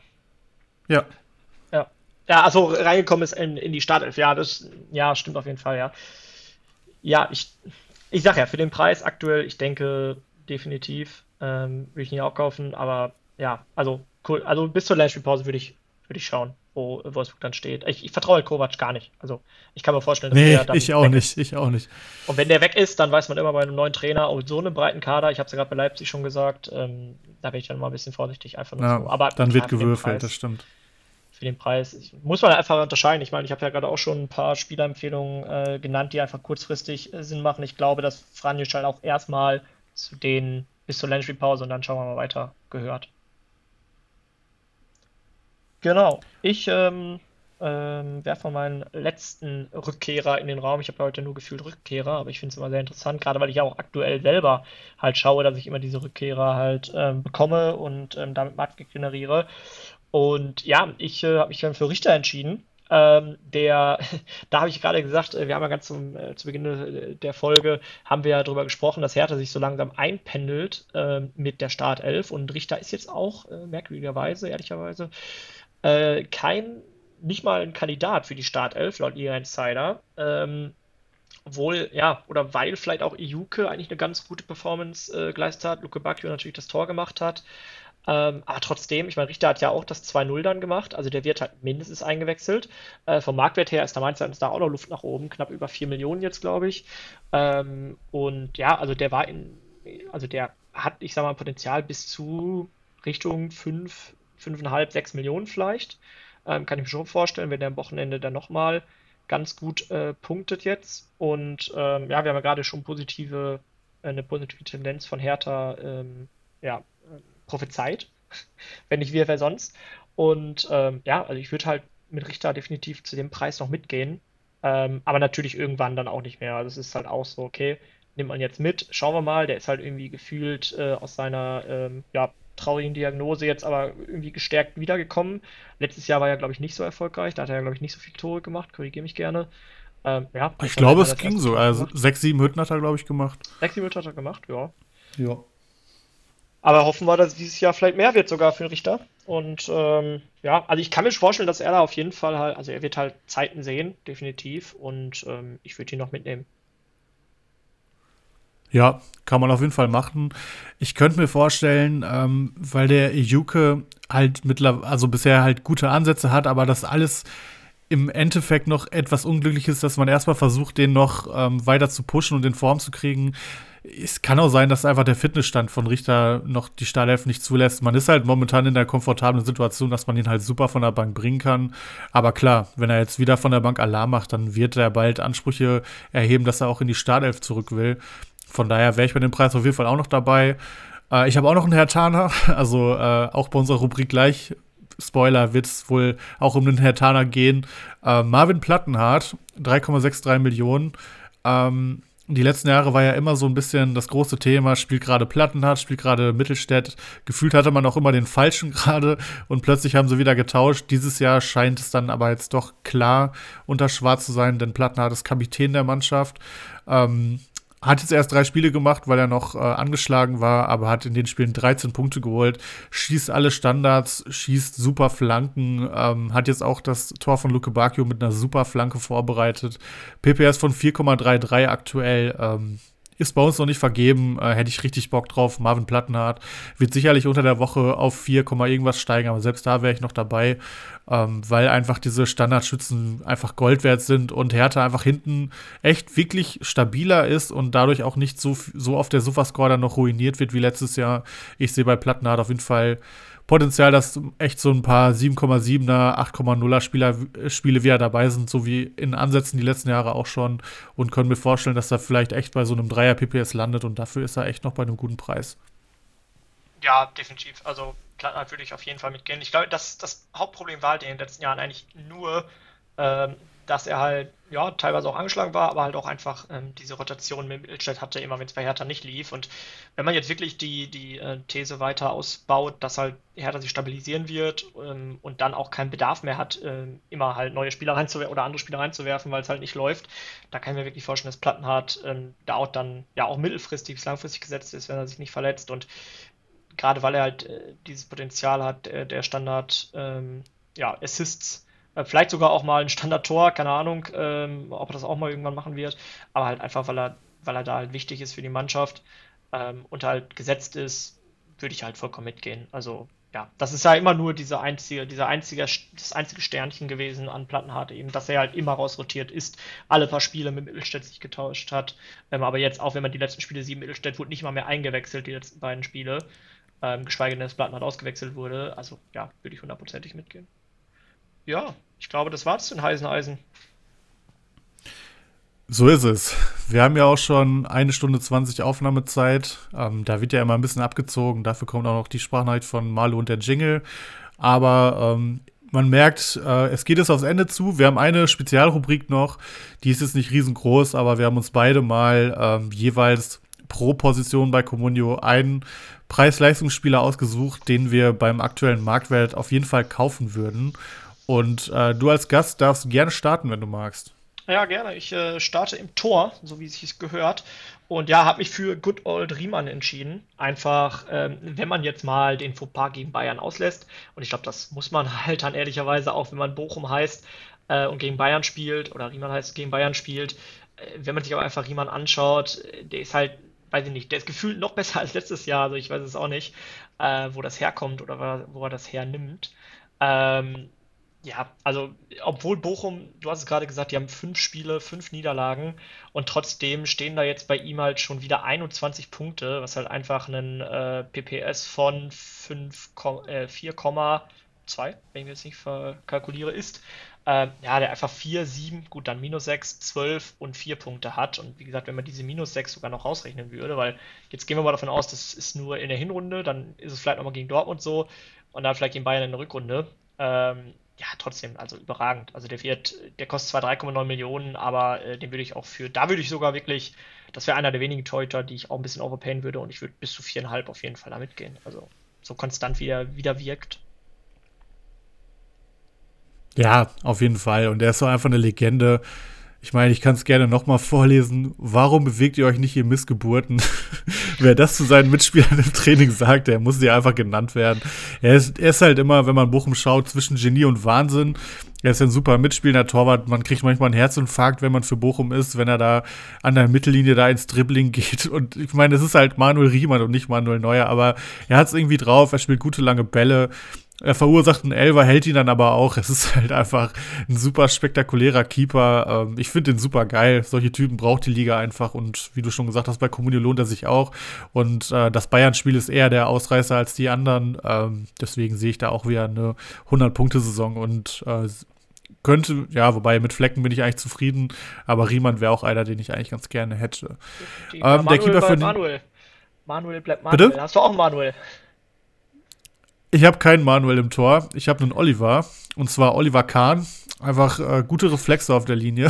Nein, Spaß. Oliver Christensen. Wir haben ja eben schon angesprochen, äh, Herr Tana werden auch hier kommen. Ähm, 3,1 Millionen. Hat, glaube ich, zwischendurch in der Vorbereitung 1,5 oder so gekostet. Also da könnt ihr aus der Community gerne mal ähm, berichten, ob den äh, von euch einer günstig geschossen hat im Sommer ähm, weil einfach so viel Unsicherheit war. Alle haben sich gefragt, okay, ist das jetzt der Stammkeeper? Kommt da noch was? Schwolo ist auch noch da, der ist ja dann irgendwann zu Schalke gegangen. Alle waren so ein bisschen verwirrt und deswegen war der Marktwert einfach noch niedrig und ich habe ihn jetzt ein paar Mal schon beobachtet, denn er ist auch mein Kickbase-Torwart und er ist es nur geworden, weil er auch da sehr günstig war und äh, ich habe mich echt ein bisschen verguckt in den, ne? Also ich finde, es ist ein sehr moderner Torwart, hochgewachsen, äh, steht sehr hoch, ist immer beim Spiel dabei, also hat die ganze Zeit Interesse am Spielaufbau teilzunehmen, ähm, ist sehr sicher am Ball. Ähm, kommt, wenn, wenn irgendwelche hohen Flanken gespielt wird, kommt gerne raus, köpft ihn direkt weg. Also hat auch durchaus dieses Manuel Neuer Risiko dabei. Ich bin mir 100% sicher, dieses äh, Fehler vom Gegentor, das wird auch bei ihm mal dieses Jahr kommen, aber bislang macht er das super souverän. Zudem noch gute Reflexe auf der Linie ähm, und dass Hertha so wenig Gegentore bislang hat, liegt auch mit an ihm. Also ich bin echt überrascht, wie abgeklärt er ist. Und für mich ist er bislang die Torwartentdeckung überhaupt. Und 3,1 Millionen ist einfach wenig für einen Torwart. Und bei schon 22 Punkten ist es auf jeden Fall preis-leistungsmäßig der Keeper, auf den ich Bock hatte. Und man muss ja auch fairerweise sagen, du hattest ihn auch aufgeschrieben, aber wir wollen natürlich, wenn wir schon jeweils nur einen nennen, äh, wollen wir natürlich auch äh, dann jeweils verschiedene nennen. Ich würde dann direkt mit dem Verteidiger weitermachen. Ähm, ich kann schon mal spoilern, auch da hatten wir den gleichen. Da habe ich dann den kürzeren gezogen und habe mich noch für einen anderen entschieden und äh, habe mal dann bei uns Schalkern geguckt. Und zwar ist Thomas Ovejan, dadurch, dass er verletzt zur Halbzeit raus musste, auf 3,4 Millionen gesunken. Und ähm, ja, hat halt auch nur einen Punkt geholt, hat nur eine Halbzeit gespielt, ist generell noch nicht ganz so seine Saison, muss man sagen. Aber jetzt bei 3,4 Millionen, ähm, 14 Punkten, also einem 2,8er PPS und das bei so einem Spiel wie gegen Union, was hoffentlich in der Form nicht mehr kommen wird, sehe ich einfach noch super viel Potenzial bei ihm. Also man muss ja einfach mal überlegen, wenn Schalke mit Dreierkette spielen würde, statt mit Viererkette, dann hätte Ovejan in dem Spiel einen Sofascore von 7,2 statt 6,6 gehabt, was dann 4 statt 1 Punkt ausgemacht hätte. Die Gegentore ballern einfach bislang noch bei Schalke rein. Das ist einfach noch ein Team in der Findungsphase. Vandenberg, erstes Spiel jetzt gemacht. Yoshida ist neu, Greimel ist neu. Ähm, Brunner ist neu auf rechts, also das wird sich schon irgendwie fangen und ähm, wenn dann die Gegentore nicht mehr so reinknallen, dann, kann, dann wird er einfach ein guter Punkter dieses Jahr sein. Ich sehe nach wie vor das Potenzial, so der Soares vom letzten Jahr zu werden, ähm, weil seine Standards, die letztes Jahr wirklich sensationell gut waren in der zweiten Liga, einfach bislang noch nicht so gut ankommen. Ich glaube, eine Vorlage hat er schon. Ich sehe das Potenzial nach wie vor, dass er am Ende sieben, acht Assists haben wird, wird sicherlich auch mal eine Bude machen, weil er einfach noch mal viel offensiver agiert als zum Beispiel Soares. Und deswegen äh, glaube ich, dass für 3,4 Millionen einfach immer noch ein guter Zeitpunkt ist, um bei ihm einzusteigen. Denn es kam heute die Nachricht, dass er es wohl bis zum Wochenende packen wird. Deswegen ist mein Preis-Leistungspick in der Abwehr Thomas Ovejan. Ja, würde ich mitgehen. Ich meine, wir haben ja schon beim Saisonübergang immer von ihm geschwärmt, einfach wegen sein, seinem Sofascore ähm, und den Punkten, die daraus sozusagen bei äh, Comduo entstanden sind. Jetzt war uns allen klar, dass das nicht ganz so weitergehen wird, einfach weil Schalke in der zwei, äh, ersten Liga nicht so wie in der zweiten Liga äh, performen wird. Ähm, aber trotzdem, also würde ich definitiv mitgehen, weil, äh, ja, wir haben auch gerade gesagt, wenn jetzt gegen Bochum vielleicht dann doch mal der erste Saisonsieg kommt und er jetzt auch dann spielt, ähm, dann ähm, ja, wird der Marktwert auch ganz schnell wieder drehen. Ähm, ja, ich, äh, wie angekündigt, ähm, noch ein Herr Tana mit an Bord. Ich meine, man kommt, wie gesagt, aktuell irgendwie nicht drum herum. Ähm, was nicht nur liegt, dass sie halt jetzt 2-0 gegen Augsburg gewonnen haben, aber wenn wir Marc-Oliver Kämpfer angucken, dann hat er beim 1-0 gegen Dortmund hat er äh, neun Punkte geholt bei einer 1-0-Niederlage. Also ja, da kann man nicht nur sagen, der punktet irgendwie gut, sieben Punkte jetzt gegen Augsburg nicht nur gut, wenn er halt äh, gewinnt mit Hertha, sondern auch wenn er halt verliert. Ähm, auch davor drei, drei und ja gut, einen Punkt am ersten Spieltag. Aber trotzdem, das ist einfach ein PPS von 4,6. Ähm, und 4,6, ich kann mir wirklich vorstellen, dass der einen Vierer PPS halt ähm, erstmal so weiterfahren wird im Durchschnitt. Ähm, wenn wir jetzt auch wirklich davon ausgehen, dass der Hertha sich ähm, weiterhin so stabil bewegt oder stabilisiert, sagen wir es mal so. Und für 4,29 Millionen, ähm, wenn ich das 12-Monats-Maximum mir anschaue, was bei 7 Millionen stand, äh, im, ja, ziemlich genau vor einem Jahr circa. Ähm, klar, äh, da hat er auch zu dem Zeitpunkt, glaube ich, so eine kleine Torstreak gehabt, wenn ich mich recht erinnere. Aber das kann er halt definitiv auch wieder haben. Also es ist auch ohne Torbeteiligung, beziehungsweise ohne Treffer, ohne eigenen. Und Marc-Oliver Kempf ist normalerweise auch einer, der halt auch mal, ich sag mal, seine zwei bis vier Saisontore machen kann. Ähm, schön mit einer Ecke von äh, Plattenhardt, ähm, kann auch mal reingeköpft werden. Da würde ich halt definitiv nur einsteigen. Also ich würde bei Kempf, da würde ich halt auf jeden Fall bis 5 Millionen definitiv mal äh, sogar bieten. Ähm, das wäre mir, das wäre mir der Versuch wert. Also wenn ich halt da auch schaue, dass Uremovic halt, ähm, ja, also wie, wenn man die beiden vergleicht, äh, dann glaube ich, muss man Kämpfen nehmen. Ja, definitiv. Also das ist nicht mal knapp.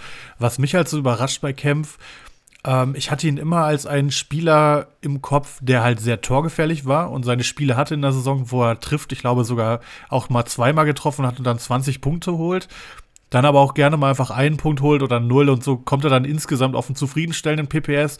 Aber er ist halt nicht so dieser konstante Verteidiger, den man halt so liebt oder den ich so liebe. Und jetzt hat er halt angefangen, einfach diese Rohpunkte zu holen. Und der wird ja nicht torungefährlicher geworden sein. Das heißt, klar, er wird diesen Schnitt wahrscheinlich nicht halten. Ich glaube, momentan ist es irgendwie ein 5er PPS oder so.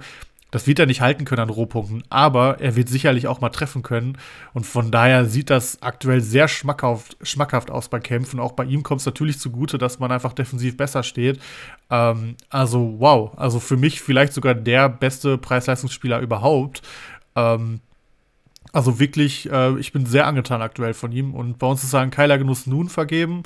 Und ich glaube, er, er hat großen Anteil daran, dass Keiler auch ganz gut in der Tabelle dasteht. Definitiv. Im Mittelfeld, ich mache direkt weiter. Ähm, ich äh, gehe wieder auf Bochum. also Bochum Hertha heute, äh, also bei den heißen Eisen und bei äh, den Top-Preis-Leistungsspielern äh, im Vordergrund. Aber liegt halt einfach daran, dass die auch einfach nicht so teuer sind wie andere Spieler. Wir haben es ja schon gesagt, Gladbach, Union, echt teuer. Ähm, gut, wobei ähm, mein Pick äh, ist äh, Stöger, äh, der mit 6,9 Millionen auch wirklich extrem teuer schon ist für einen Bochumer. Aber, und wir haben es halt gesagt, Bochum steht echt super schlecht da. Und es kann nur besser werden. Ich meine, die können ja nicht, die werden ja nicht mit null Punkten aus der Saison herausgehen. Und trotzdem, wenn man, selbst wenn man jetzt sein Tor am ersten Spieltag weglässt, wo er 13 Punkte geholt hat, hat er danach beim 3 zu 2 Niederlage gegen Hoffenheim hat er 7 Punkte geholt. Selbst beim 0 zu 7 gegen äh, Bayern hat er noch einen Punkt geholt und hat durchgespielt. Dann bei der 1-0-Niederlage gegen Freiburg vier Punkte, bei der 2-0-Niederlage gegen Bremen vier Punkte. Also selbst bei den Niederlagen holt er mindestens vier Punkte, vier bis sieben Punkte, wenn man Bayern jetzt mal außen vor lässt. Und ja, also weiß ich nicht. ich verstehe ehrlicherweise fast schon nicht, warum Mainz ihn abgegeben hat. Aber gut, die haben halt mit Stach und mit äh, Chor halt auch zwei äh, gute Sechser. Ähm, oder Sechser, Achter, je nachdem, wie die immer so spielen. Aber weiß ich nicht, also Stöger für 6,9 Millionen, ich würde den immer noch kaufen gefühlt. Einfach weil, also, wenn man halt ein, weiß ich nicht, eine Rohpunkte-Maschine im Mittelfeld haben möchte, ich meine, der hat einen PPS von 5,8, das wird er natürlich auch nicht halten, natürlich nicht.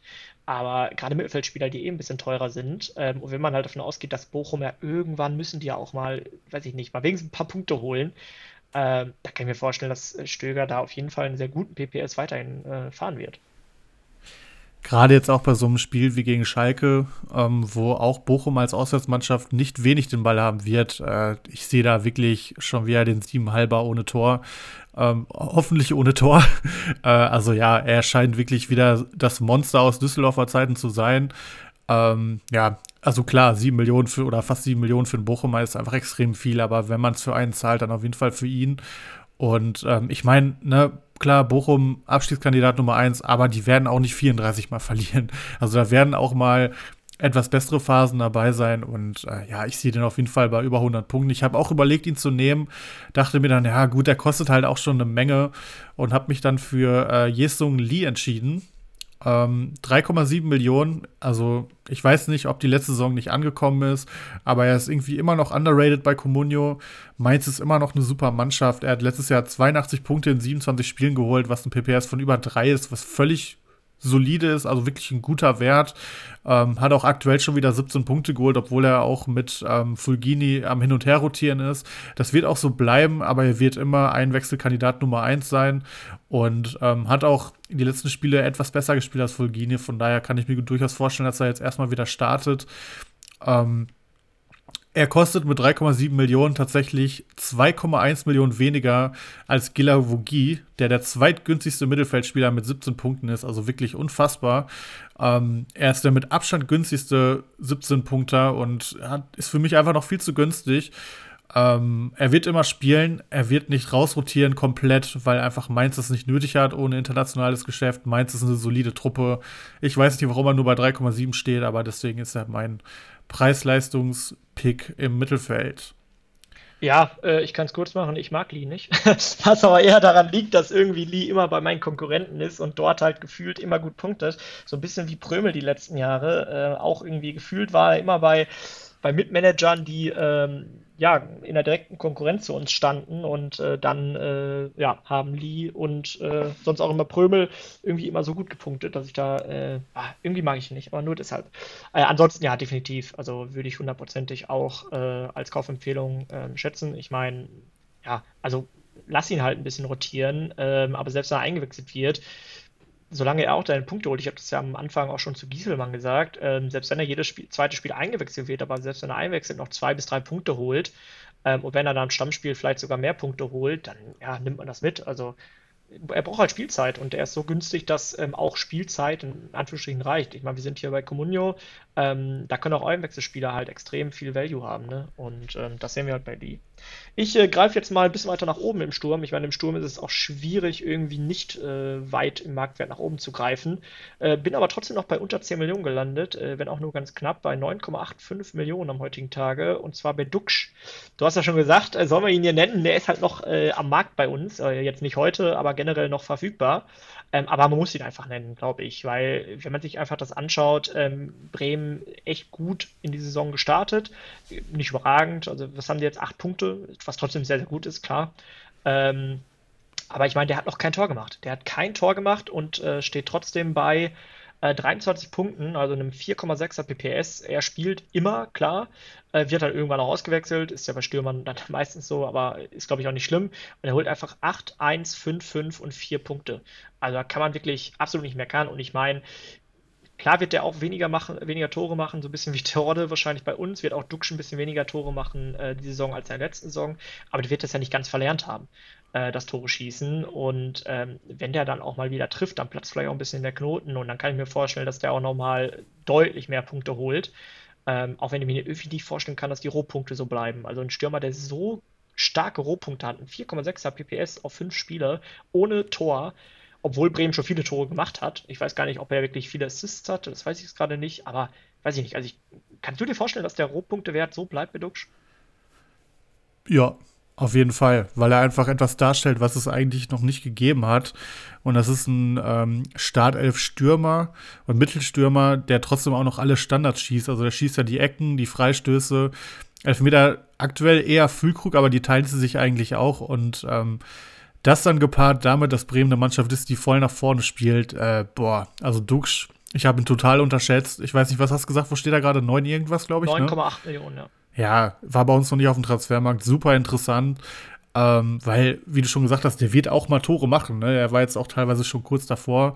Und ähm, ja, also beide da vorne, Dux, Füllkrug, echt krass, wie die eine Saison starten. Also schaue ich auch echt durchaus ein bisschen neidisch rüber in den Norden als Schalker, ähm, wie die sich präsentieren in der Bundesliga. Ähm, also ja, Dux auf jeden Fall ein guter Pick. Ich habe auch überlegt, ihn zu nehmen. Ähm, hatte mich tatsächlich aus dem Grund dagegen entschieden, weil ich dachte, komm, der war bei uns noch nicht drauf. Müssen die Geier aus Liga 3 ja nicht unbedingt hören. Vielleicht hatten der ein oder andere nicht auf dem Schirm, aber ich glaube, hat mittlerweile eigentlich jeder auf dem Schirm. Wir haben auch einen Bremen-Fan in der Gruppe, der wird auch Bock auf den haben definitiv. Mal sehen, was wenn man passiert, sich die Elfmeter anschaut. Wenn man sich Elfmeter anschaut, ich habe gerade mal geguckt, also gegen ähm, Frankfurt gab es einen Elfmeter in der Nachspielzeit. Ähm, den hat Füllkrug gemacht, obwohl Duxch noch auf dem Feld stand. Da weiß ich nicht ganz genau warum. Da hätte ich ehrlicherweise gedacht, dass Füllkrug äh, da mit den Knoten von Duxch platzen lässt, sagen wir es mal so. Ja, hätte ich auch gedacht. Ja. Genau, jetzt am letzten Spieltag gab es auch einen Elfmeter, wieder in der Nachspielzeit. Also Bremen kriegt auch nicht wenig Elfmeter. Äh, kann man schon mal dazu sagen, auch vielleicht ein kleiner äh, Tipp definitiv oder, oder nochmal ein Indiz, warum man halt auf Duxch Duxch und oder Füllkrug gehen sollte, weil einfach Bremen dann ja auch irgendwie Elfmeter bekommt. Mindestens schon mal zwei, ich weiß nicht, ob es sogar noch mehr gab. Ähm, und dort war Füllkrug aber schon ausgewechselt. Ne? Ich hätte mir vorstellen können, okay, ähm, das ist vielleicht das einzig, der einzig kleine Nachteil aktuell, dass er ähm, eher ausgewechselt wird als Füllkrug, also eher für Burke ausgewechselt wird als Füllkrug. Ähm, aber trotzdem, drei Spiele durchgespielt, zweimal ausgewechselt, ist, glaube ich, trotzdem voll in Ordnung für einen Stürmer. Und wenn, wenn, wenn das alles für einen 4,6er PPS reicht, ein Stürmer, ja. der noch nicht getroffen hat mit einem 4,6er PPS, Lecco Mio. Also ich habe Bock auf ihn, es werden auch andere auf ihn bieten. Man darf gespannt sein. Ähm, der Pick, den ich hatte, der hat mir schon ein paar Millionchen beschert und gute Punkte am ersten Spieltag. Und das war mein äh, Stürmer-Gamble der Vorbereitung, Lukas Metscher. 9,3 Millionen kostet er, hat äh, bereits 29 Punkte geholt, was ein PPS von 5,8 ausmacht. Ähm, was bei ihm halt auffällig ist, er holt mittlerweile auch Punkte, wenn er nicht trifft. Also klar, Spieltag 1 und jetzt 5 äh, doppelt. Da hat er halt jeweils getroffen, aber auch die anderen äh, Spieltage hat er 1, 2 und 3 Punkte geholt. Das ist nicht überragend, das ist kein Duxch, aber ich würde auch mal behaupten, er ist noch torgefälliger als Duxch. Und ähm, ich sag mal, wenn ein Stürmer zumindest nicht minus 1 oder 0 oder minus 2 oder so holt, wenn er äh, nicht trifft, dann ist es in Ordnung, wenn er dann regelmäßig trifft. Und Matcher ist ein Stürmer, dem traue ich die 15 Hütten auf jeden Fall zu. Ich glaube, der hat Bock vor der WM, der ist auch gut in Form, der bewegt sich gut, der ist klar gesetzt vorne drin, der wird gesucht bei Wolfsburg. Und wenn du dann nach fünf Spieltagen einen PPS von 5,8 hast in so einer harmlosen Wolfsburger Mannschaft, die sich 0,0 gefunden hat und völlig underperformt, dann will ich nicht wissen, was los ist, wenn Kovac vielleicht bald weg ist oder die Kurve gekriegt hat und Wolfsburg mal eingespielt ist. Ähm, also auch er bisher äh, mit einer starken Saison, finde ich. und auf jeden Fall einer der wenigen Lichtblicke bei Wolfsburg. Und ähm, ja, ich denke, wir haben da jetzt acht Spieler genommen, ähm, die wahrscheinlich jeder der Zuhörer, weil ihr seid alle Communion Nerds, gebt es zu, ähm, auf dem Schirm haben. Ähm, ja, das waren unsere Picks. Ich würde auch sagen, das war unser Podcast. Ähm, ich denke mal, mehr als anderthalb Stunden. Wir haben euch jetzt gut was geliefert. Danke dir auf jeden Fall, dass du dir Zeit genommen hast. Ähm, hat Sehr auf jeden gerne. Fall Bock gemacht. Ich schätze mal, das nächste Mal hören wir uns, wenn wir uns auf Schalke sehen. Ich glaube, Ende Oktober ist das Ziel gegen Freiburg, richtig? Ja, ich äh, dachte ja, ich hätte ja gedacht, dass du am kommenden Samstag schon dabei bist, aber da kannst du ja, glaube ich, nicht, oder hast keinen Hand bekommen? Leider nicht, hab Nachtschicht leider. Ja, schade, schade. Aber ja, ich denke, ähm, ja, also muss man schauen, ich habe ja eine Dauerkarte. Das bedeutet, meistens werde ich auch gehen, wenn ich gar nicht anders verhindert bin. Ähm, aber ich glaube, gegen Freiburg hatten wir ja schon mal geguckt. Ähm, sollte irgendwie klappen, ja ansonsten, ja, vielen Dank erstmal, dass ich äh, dabei sein durfte, den guten Bambo vertreten durfte. Ich hoffe, er hat so die Auszeit jetzt genutzt, um nochmal an seinem Kader zu schrauben. Ich meine, bei ihm sieht es ja irgendwie noch schlechter aus als bei mir. Äh, ja, ist immer so noch letzter. Ist, ist absoluter letzter, Wahnsinn. Ja, ja. ja ich, äh, ich, ich will da gar nicht reingucken in die erste Liga so gefühlt, weil ich mir denke, okay, weiß ich nicht. Also ich äh, ich äh, warte erstmal, bis er wieder besser drauf ist, äh, sonst äh, gucke ich mir noch schlechte Dinge ab. Nein, Spaß. Aber ähm, ja, wir hoffen das Beste. Wir hoffen, er hat die Woche Pause genutzt, um so ein bisschen an seinem Kader zu schrauben. Und ja, ähm, vielen Dank nochmal für die Einladung. Und ja, ich denke, ich werde auf jeden Fall in den kommenden Wochen nochmal wiederkommen. Ich will ja mal irgendwann schön mit euch beiden zusammen aufnehmen. Ich weiß gar nicht, ob wir es äh, schon mal gemacht haben in der letzten Saison, wo ich einmal dabei war. ah, ich glaube ja, oder? Ich, kann schon sein, kann schon ich, sein. Ja, irgendwer hat bestimmt gefehlt. Also wir haben, glaube ich, nicht zu viert aufgenommen. Ja, ja, das kann genau. gut sein, ja. ja. Aber wir kriegen es nochmal hin. Und ja, deshalb freut euch auf die ganzen Namen, die wir gedroppt haben heute. Ein riesen, äh, riesen Name-Dropping gewesen. Aber ich denke, gerade jetzt auch so kurz vor der Lernspielpause halt ganz schön, da, dass man nochmal einige Namen hört, auf die man jetzt gehen kann. Entweder vor der Lernspielpause oder spätestens in der Lernspielpause. Alles klar, das denke ich auch. Macht's gut, schöne Woche euch und gut transferieren, wie Erik immer so schön gesagt hat. Ciao.